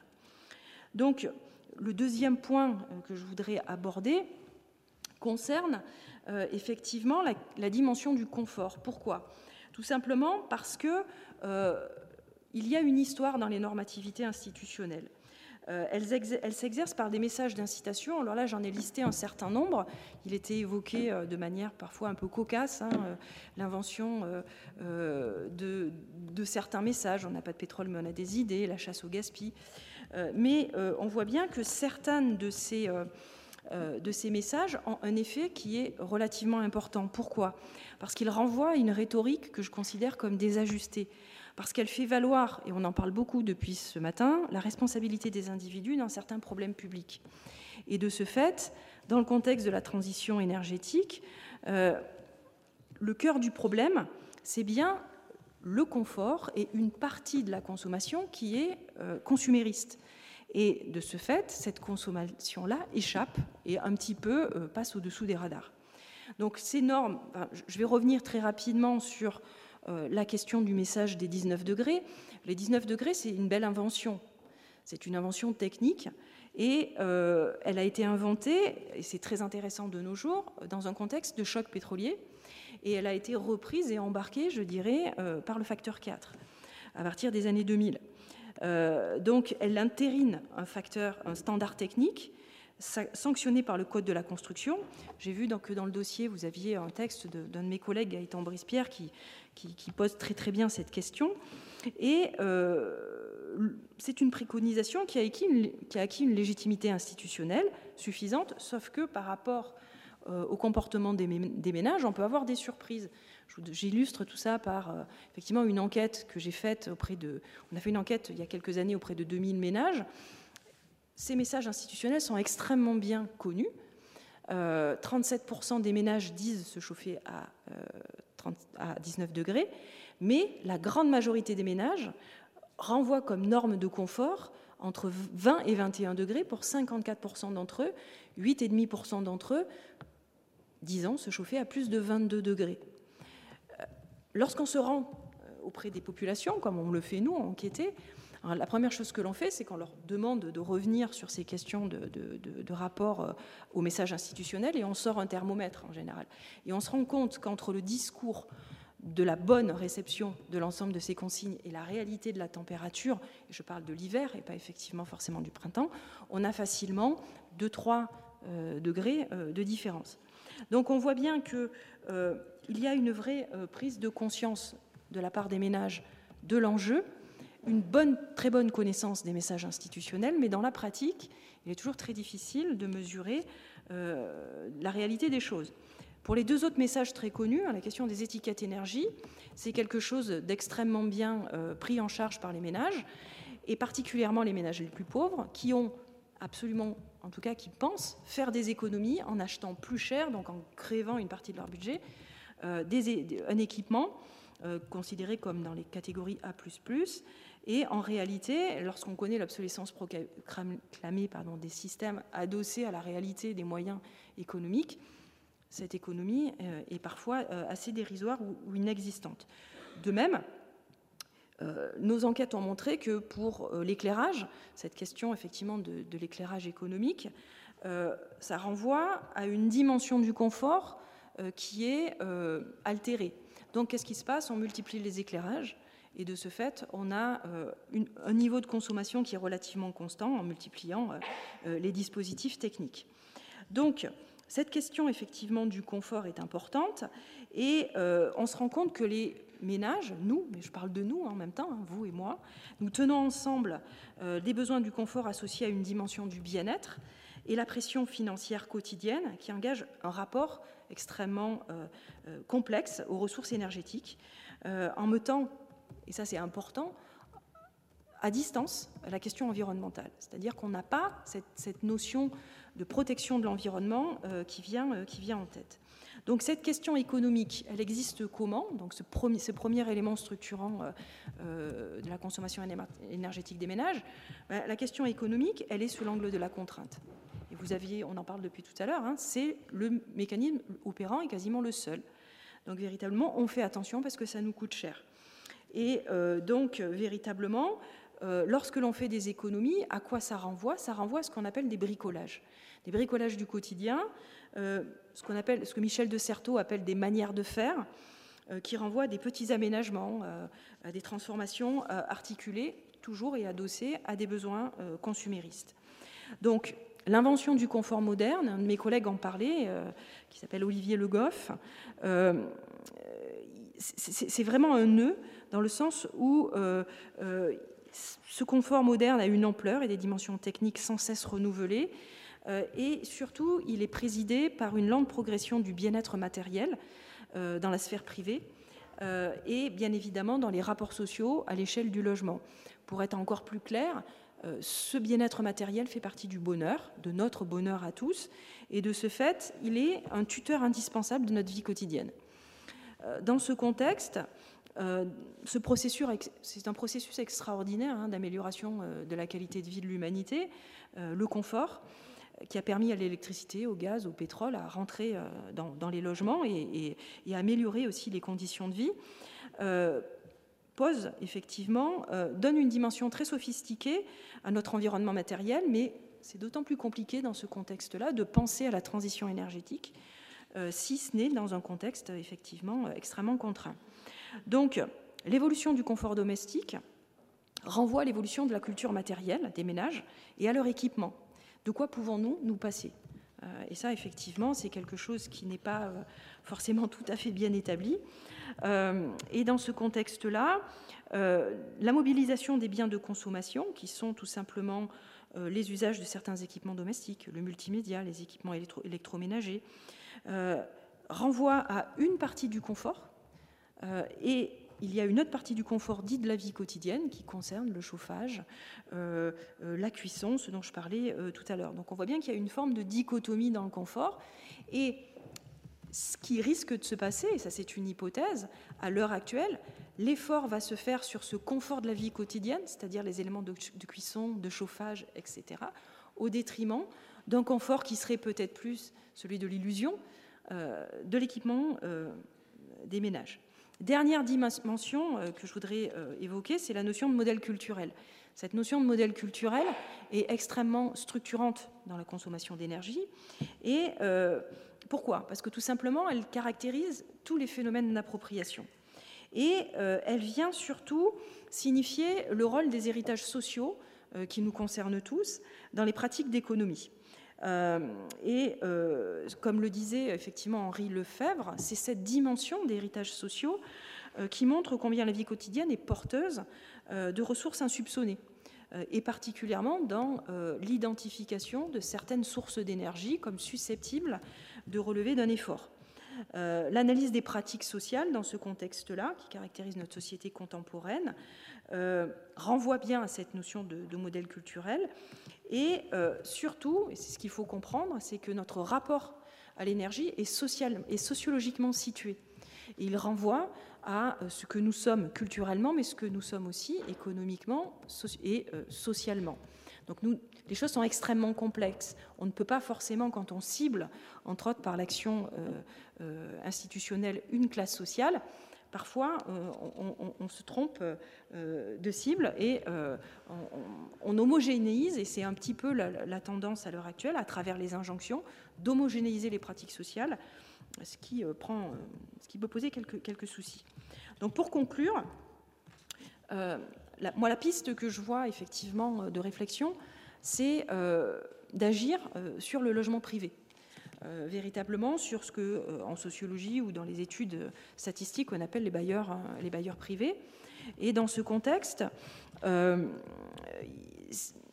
faut bien se rendre compte que les messages qui sont envoyés d'incitation, s'ils s'adressent à tous, il y a malgré tout une catégorie de la population qui est captive socialement de l'action publique, qui sont les, messages, les ménages les plus pauvres, qui sont les plus à même d'entendre ces incitations que d'autres. C'est-à-dire que plus euh, si, on, revient à, la sociologie de Bourdieu, plus vous êtes détenteur de capitaux euh, culturels et économiques, plus vous pourrez vous protéger euh, et être perméable à certains messages. Et de ce fait, c'est bien quelque chose d'important du point de vue de l'action publique d'alerter sur le fait de se dire qu'il y a quand même malgré tout dans les messages d'incitation la figure du pauvre dépensier qui est relativement erronée. Et les travaux effectivement de Paul Ariès le montrent. Donc, à la fois on a euh, des messages qui sont connus par toutes les CSP et de l'autre un déséquilibre qui fait que les messages, et entre autres ceux de la précarité énergétique, sont majoritairement reçus par les plus pauvres. Donc cette question-là, elle, va être poreuse, puisque nous vivons effectivement une crise, et euh, cette porosité des ménages fragiles va sans doute venir euh, relativiser ou en tout cas réinterroger sur la façon dont on diffuse ces ménages. Et euh, dans ce contexte-là, euh, je voudrais juste revenir sur, euh, pour terminer sur un chiffre que je donnais tout à l'heure. Hein.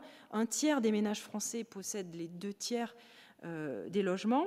Il faut bien savoir que également ces logements, enfin, la question des ménages, des, logements mis à la location représente 20% des passoires énergétiques, ce que l'on considère comme étant dans les catégories F et G.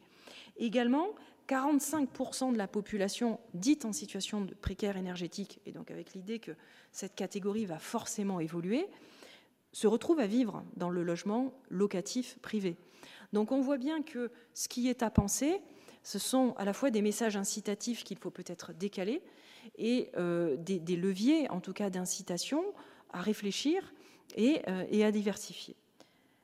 Je crois que j'ai dit tout ce que j'avais à dire. Je vous en remercie.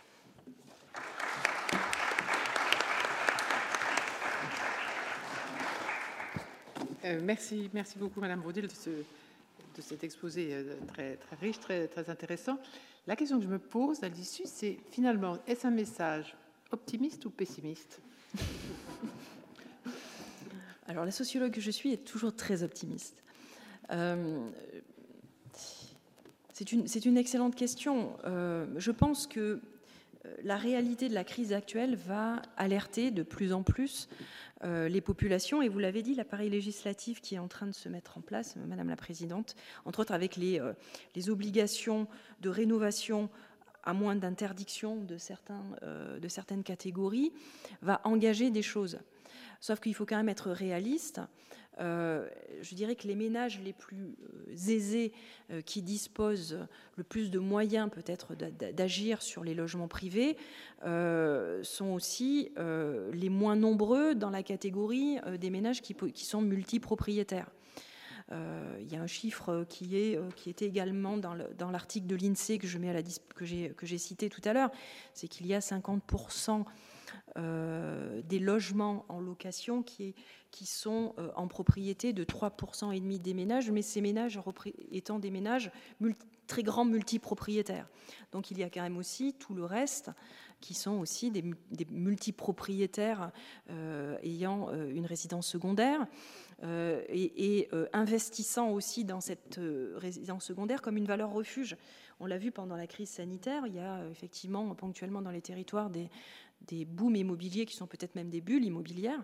Euh, et euh, euh, quelle va être la réalité des déplacements. Et c'est pour ça que la question aussi de la cherté du, carburant pose un problème qui est celui de, de l'idée de, travailler pour un temps en ville, de faire du télétravail et d'avoir une, une situation multirésidentielle en termes de vie quotidienne.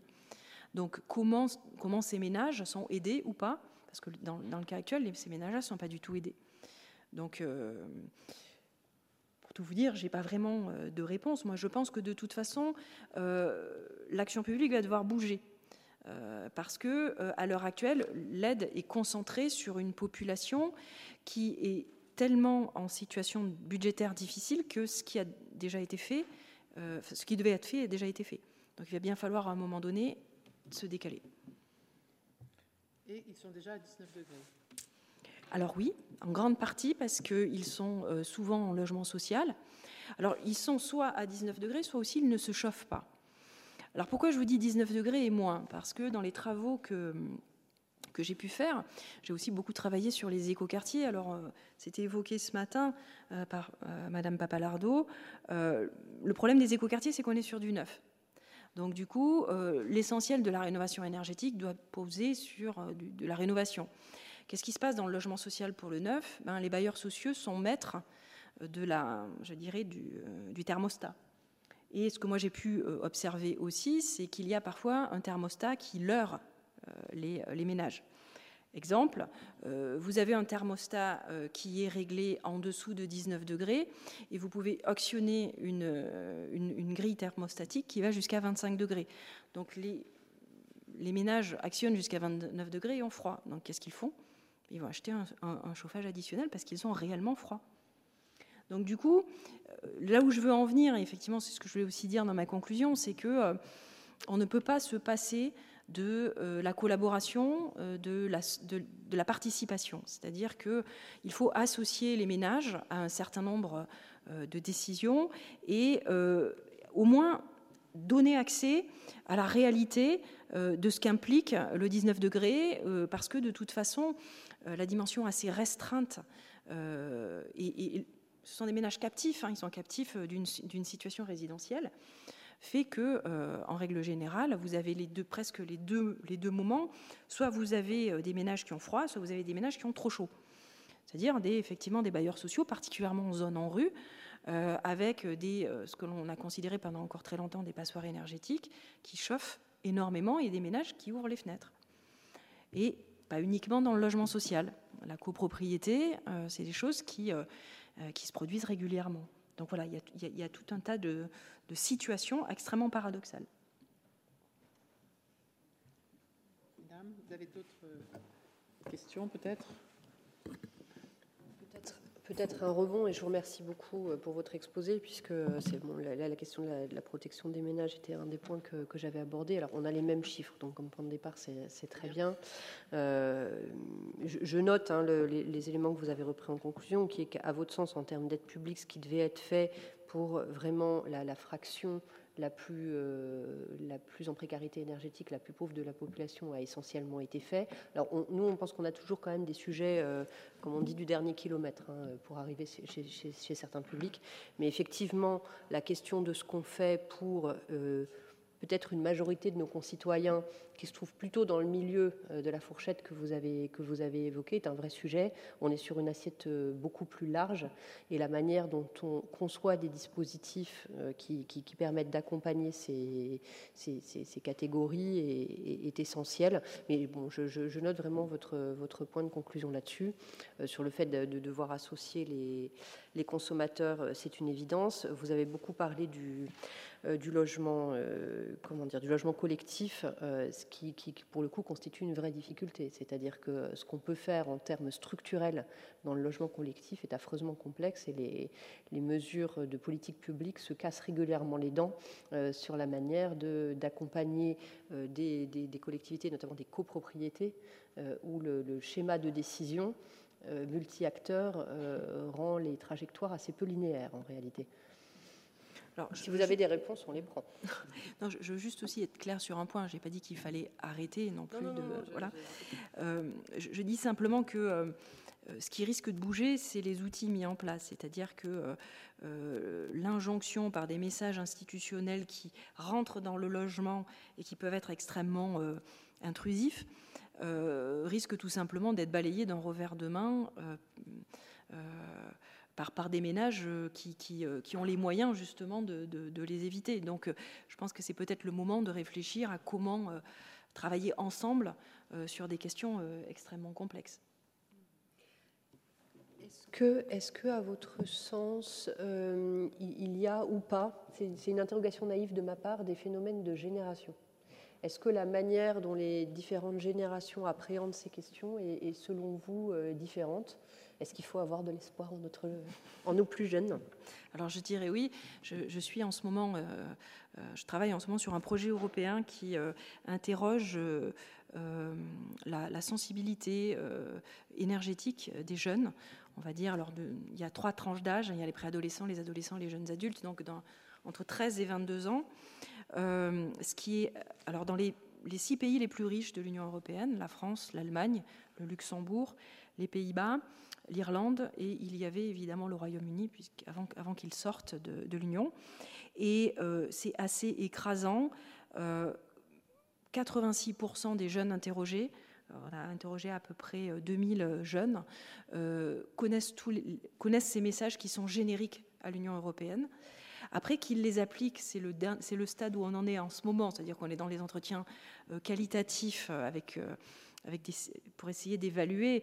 Et donc, pour, pour, répondre complètement à votre question, les générations actuelles sont des générations qui ont vécu tout le système d'éducation à l'environnement, qui est rentré dans les écoles et qui a accompagné, euh, euh, on va dire, des cours de sciences physiques, euh, qui a accompagné des moments, on va dire, de, de classe verte dans, les parcs, etc., dans les parcs naturels. Donc il y a une vraie sensibilité, et c'est peut-être aussi pour ça qu'ils sont très en colère en ce moment. C'est-à-dire qu'il y a une acquisition à ces messages, ils en ont la connaissance, et ensuite ils sont dans une situation paradoxale. C'est-à-dire qu'au moment des entretiens euh, semi-directifs, et là j'en ai quelques-uns en tête que j'ai fait moi-même, les messages sont parfaitement euh, récités. Il y a toutes les politiques de green energy euh, européennes. Et, et, de, et, lorsque vous leur demandez combien de, téléphones portables et combien d'ordinateurs ils ont chez eux, ben voilà, ça relativise énormément de choses. Euh, encore une fois, euh, pour revenir à ce qu'on disait tout à l'heure, euh, nous avons fait aussi une typologie des ménages consommateurs d'énergie. Les ménages contraints, c'est-à-dire les ménages les plus pauvres, sont ceux qui consomment le moins. Et ce sont eux qui sont le plus dans la mutualisation de ces objets hein, qui, scandent nos vies. Donc on voit bien que les classes moyennes européennes, tout en sachant que cette notion est, elle aussi extrêmement poreuse, sont des ménages extrêmement consommateurs. Et euh, la question qu'il faut se poser, c'est comment on prend en compte les messages d'incitation au consumérisme, parce qu'ils sont, euh, sont quasi permanents. Et comment on met cette population qui est aussi extrêmement sensible et encore une fois assez en colère en ce moment euh, à ces questions dans cette injonction paradoxale, parce que c'est la réalité.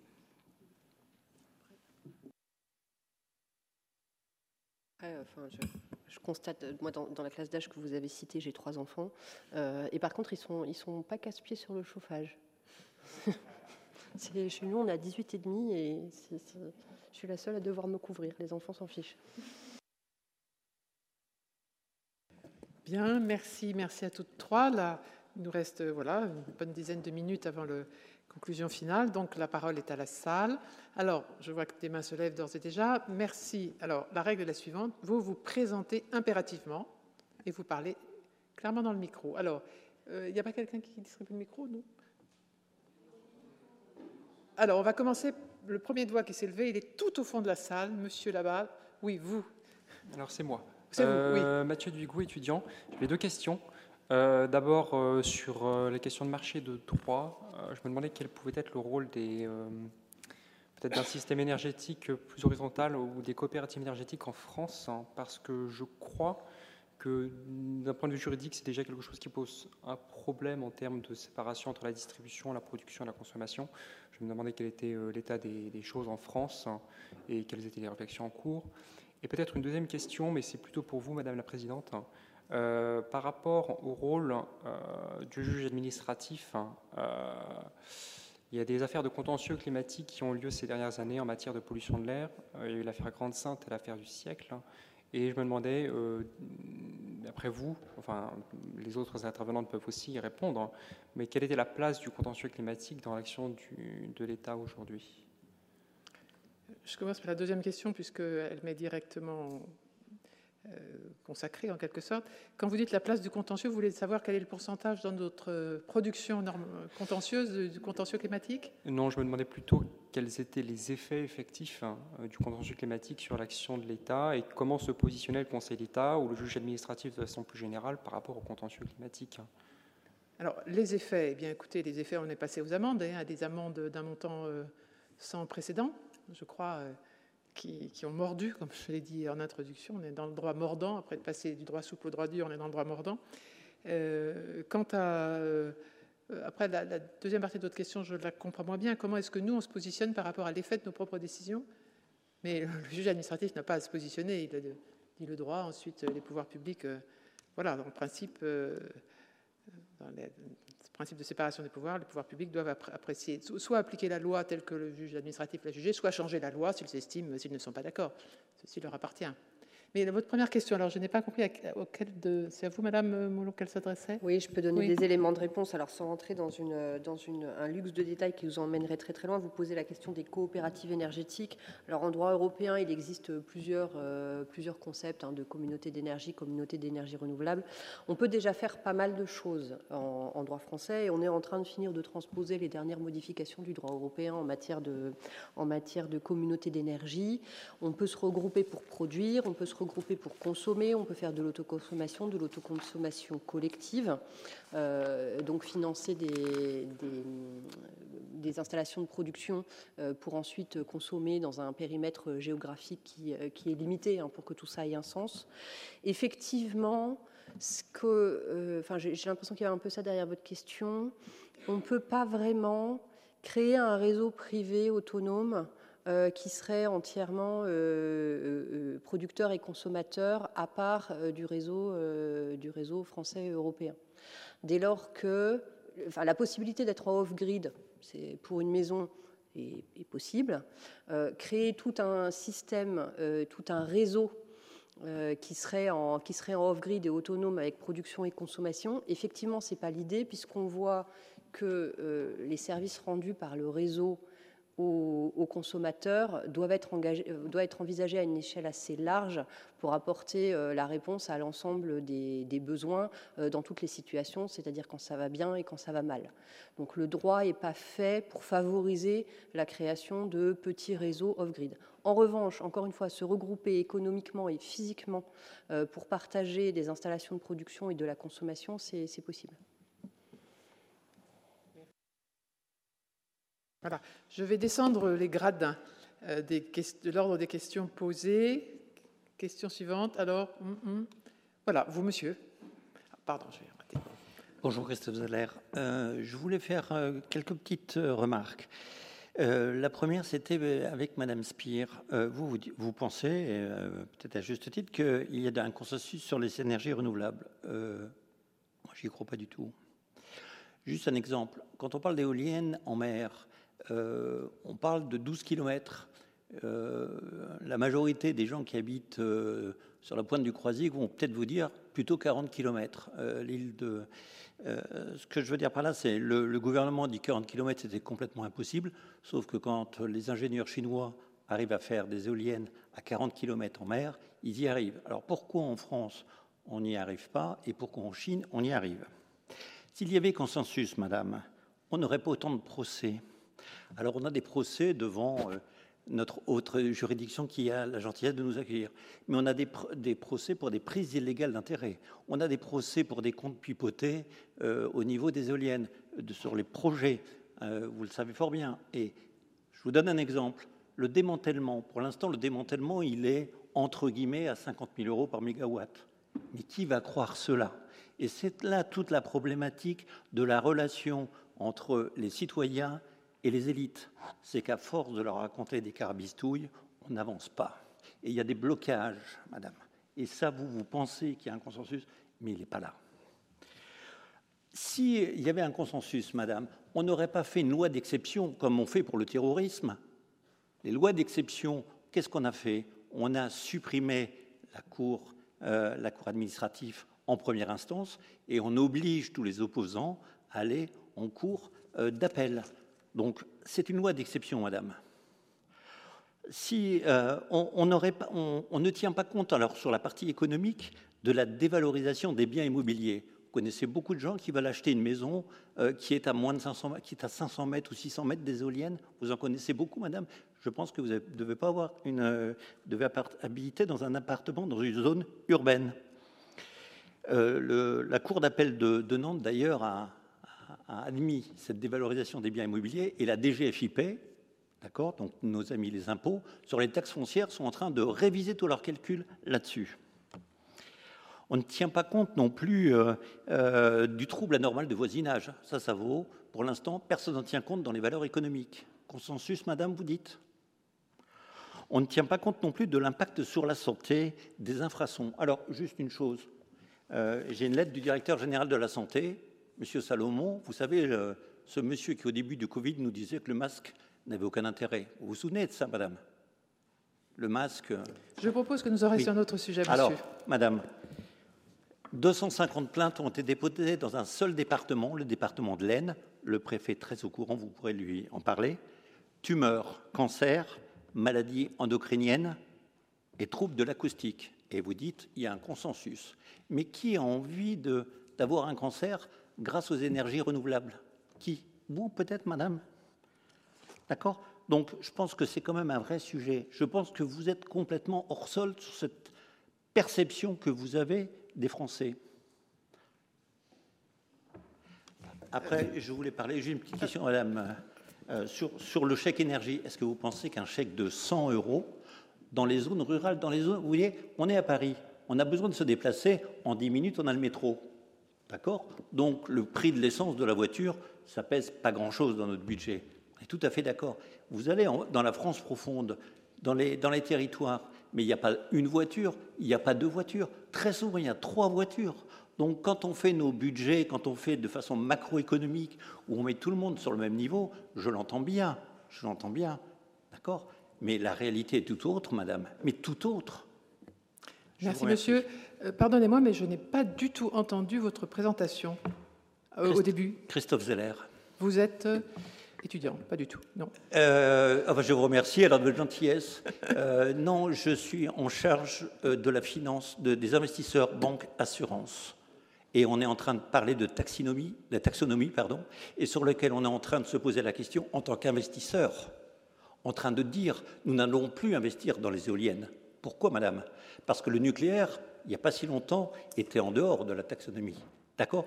Et pour nous, aujourd'hui, on a des mises en cause de nos distributeurs, que sont les assureurs qui viennent chez vous, pour, auquel, auprès de qui vous avez souscrit peut-être un contrat de retraite, D'accord? Et tous les ans, vous allez verser de l'argent à un assureur je auquel crois, vous je allez... crois que nous avons compris, monsieur. Il y a beaucoup d'autres questions.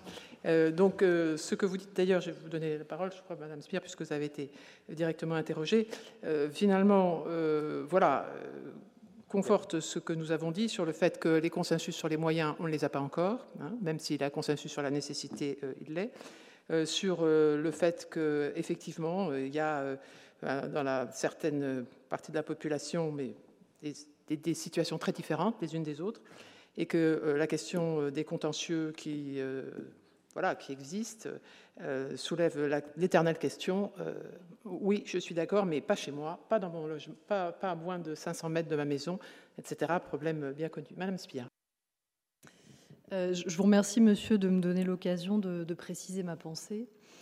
Quand j'ai employé le mot consensus ce matin, il ne s'agissait aucunement pour moi de dire qu'il existe aujourd'hui un consensus large parmi les Français sur le, mix énergétique. Euh, il s'agissait pour moi de dire que euh, si on veut atteindre la neutralité carbone pour le système énergétique à l'horizon 2050,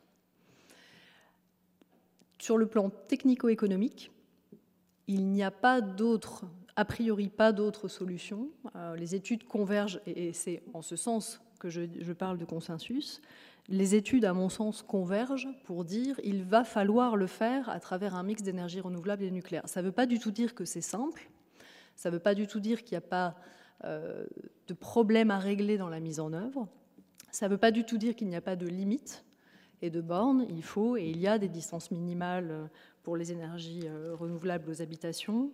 il faut prendre en compte les problèmes de nuisance. J'en discutais avec un industriel ce week-end qui a, implanté des éoliennes sur son site.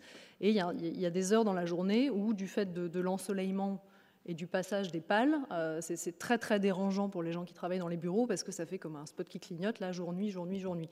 Bon, tout ça se règle aujourd'hui, donc, ils, ont convenu euh, avec les représentants de, des employés de régler le fonctionnement des éoliennes pour éviter ce problème-là. Donc des problèmes comme ça, il y en a énormément. Il faut les adresser, il faut les régler, il faut trouver des solutions. Donc il faut borner évidemment euh, les développements, de même que euh, le développement du nucléaire est encadré euh, par des, normes de sûreté et, tout un tas d'autres normes. Après, en ce qui concerne les, liens que vous faites entre éoliennes, entre énergie renouvelable et cancer ou énergie renouvelable et malversation, qui serait plus important que dans d'autres secteurs, là, là, je ne peux pas répondre parce que je n'ai aucun, comment dire, aucune information sur le fait qu'il y aurait des liens plus grands qu'ailleurs. Merci. Alors, plusieurs autres personnes ont demandé la parole. Alors, en haut à droite. Bonjour, Mélanie Volant, je suis journaliste. J'ai une question sur la, la problématique de l'espace que vous évoquiez, Madame Spire. Est-ce qu'on peut imaginer des objectifs énergétiques en termes de surface? Les Allemands le font, par exemple, ils ont décidé de consacrer 2% de leur territoire fédéral au développement de l'éolien terrestre. Est-ce qu'on pourrait le faire en France? Et sinon pourquoi? Merci. Madame Spire, je crois, encore. Pourquoi pas, mais je ne, je ne sais pas si ce sont des choses qui, qui sont dans ouais, les tuyaux. Je, je, peux éventuellement compléter, ça tombe plutôt chez moi en réalité. Euh, alors, oui, on a une approche territorialisée euh, de, des énergies renouvelables. Euh, Est-ce qu'on en arrivera à définir des objectifs en euh, pourcentage du territoire? Je ne sais pas. Il n'est pas sûr qu'au-delà du slogan, ça, ait suffisamment de réalité physique. En revanche, effectivement, on a lancé un ensemble d'études par énergie renouvelable, études de potentiel localisées sur le territoire, terrestre et en mer, pour préparer la prochaine révision de notre politique énergétique. Et ce seront donc des études très territorialisées, qui seront également, euh, alors c'est dans, la, loi en cours de discussion, on verra exactement quelle forme ça prend à la sortie des discussions parlementaires, mais ces, études de potentiel seront envoyées vers les territoires, vers les régions et vers les comités régionaux de l'énergie, qui auront pour vocation de, territorialiser ça. Donc l'idée pour, finir, dans la prochaine programmation, c'est bien d'avoir cette vision territorialisée des espaces qu'on peut mobiliser. Et, je ne sais pas si ça s'articulera mieux en termes de pourcentage du territoire ou en termes de, cartographie de, gisements, qui nécessite de croiser beaucoup de choses, euh, de réalités euh, euh, techniques, de gisements économiques, d'enjeux environnementaux, d'enjeux évidemment de la proximité des habitations, comme ça a été évoqué par l'intervenant précédent, etc. Merci. Alors, nous approchons de l'heure, mais je peux encore prendre quelques questions. Alors, soyez bref dans vos questions. Alors, je prends. Alors, cette fois-ci, j'ai commencé par le rang le plus proche. Madame. Bonjour, Madame Costa.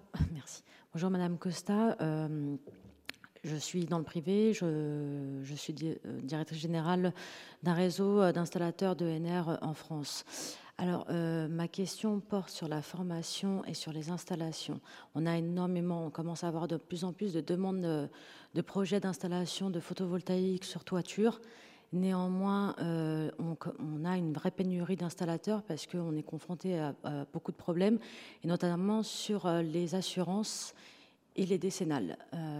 En 2010, beaucoup d'installations se sont mal passées. Aujourd'hui, les assurances ne couvrent pas, ne veulent pas couvrir les installateurs, donc on est lié à ce problème-là aujourd'hui. Et au niveau de la formation, les centres, il y a très très peu de centres de formation aujourd'hui en France qui font de la qualité PV 500 notamment hein, sur du B2B. Et aujourd'hui, les centres de formation euh, enfin, voilà, sont pleins à craquer. Et si on se retrouve euh, avec euh, une demande en forte croissance, on n'arrivera pas à répondre à cette, à cette demande. Est-ce qu'il y a un projet de loi qui, en tout cas, est-ce que dans le projet de loi, est-ce qu'il y a cette question qui est soulevée? Est-ce que, est -ce que vous en avez entendu parler? Merci. Bien, compris votre question, Madame Mourlon. Alors oui, on en a entendu parler, bien sûr. C'est une, une, problématique qui d'ailleurs n'est pas spécifique au solaire. Hein. L'ensemble de, la politique de transition, les énergies renouvelables, mais même très au-delà de ça, pose un énorme sujet de mobilisation, de compétences et, de formation. Donc je, quelques éléments pour euh, réagir sur votre question. Est-ce qu'il y a des éléments dans le projet de loi Non, parce que le sujet n'est pas fondamentalement législatif.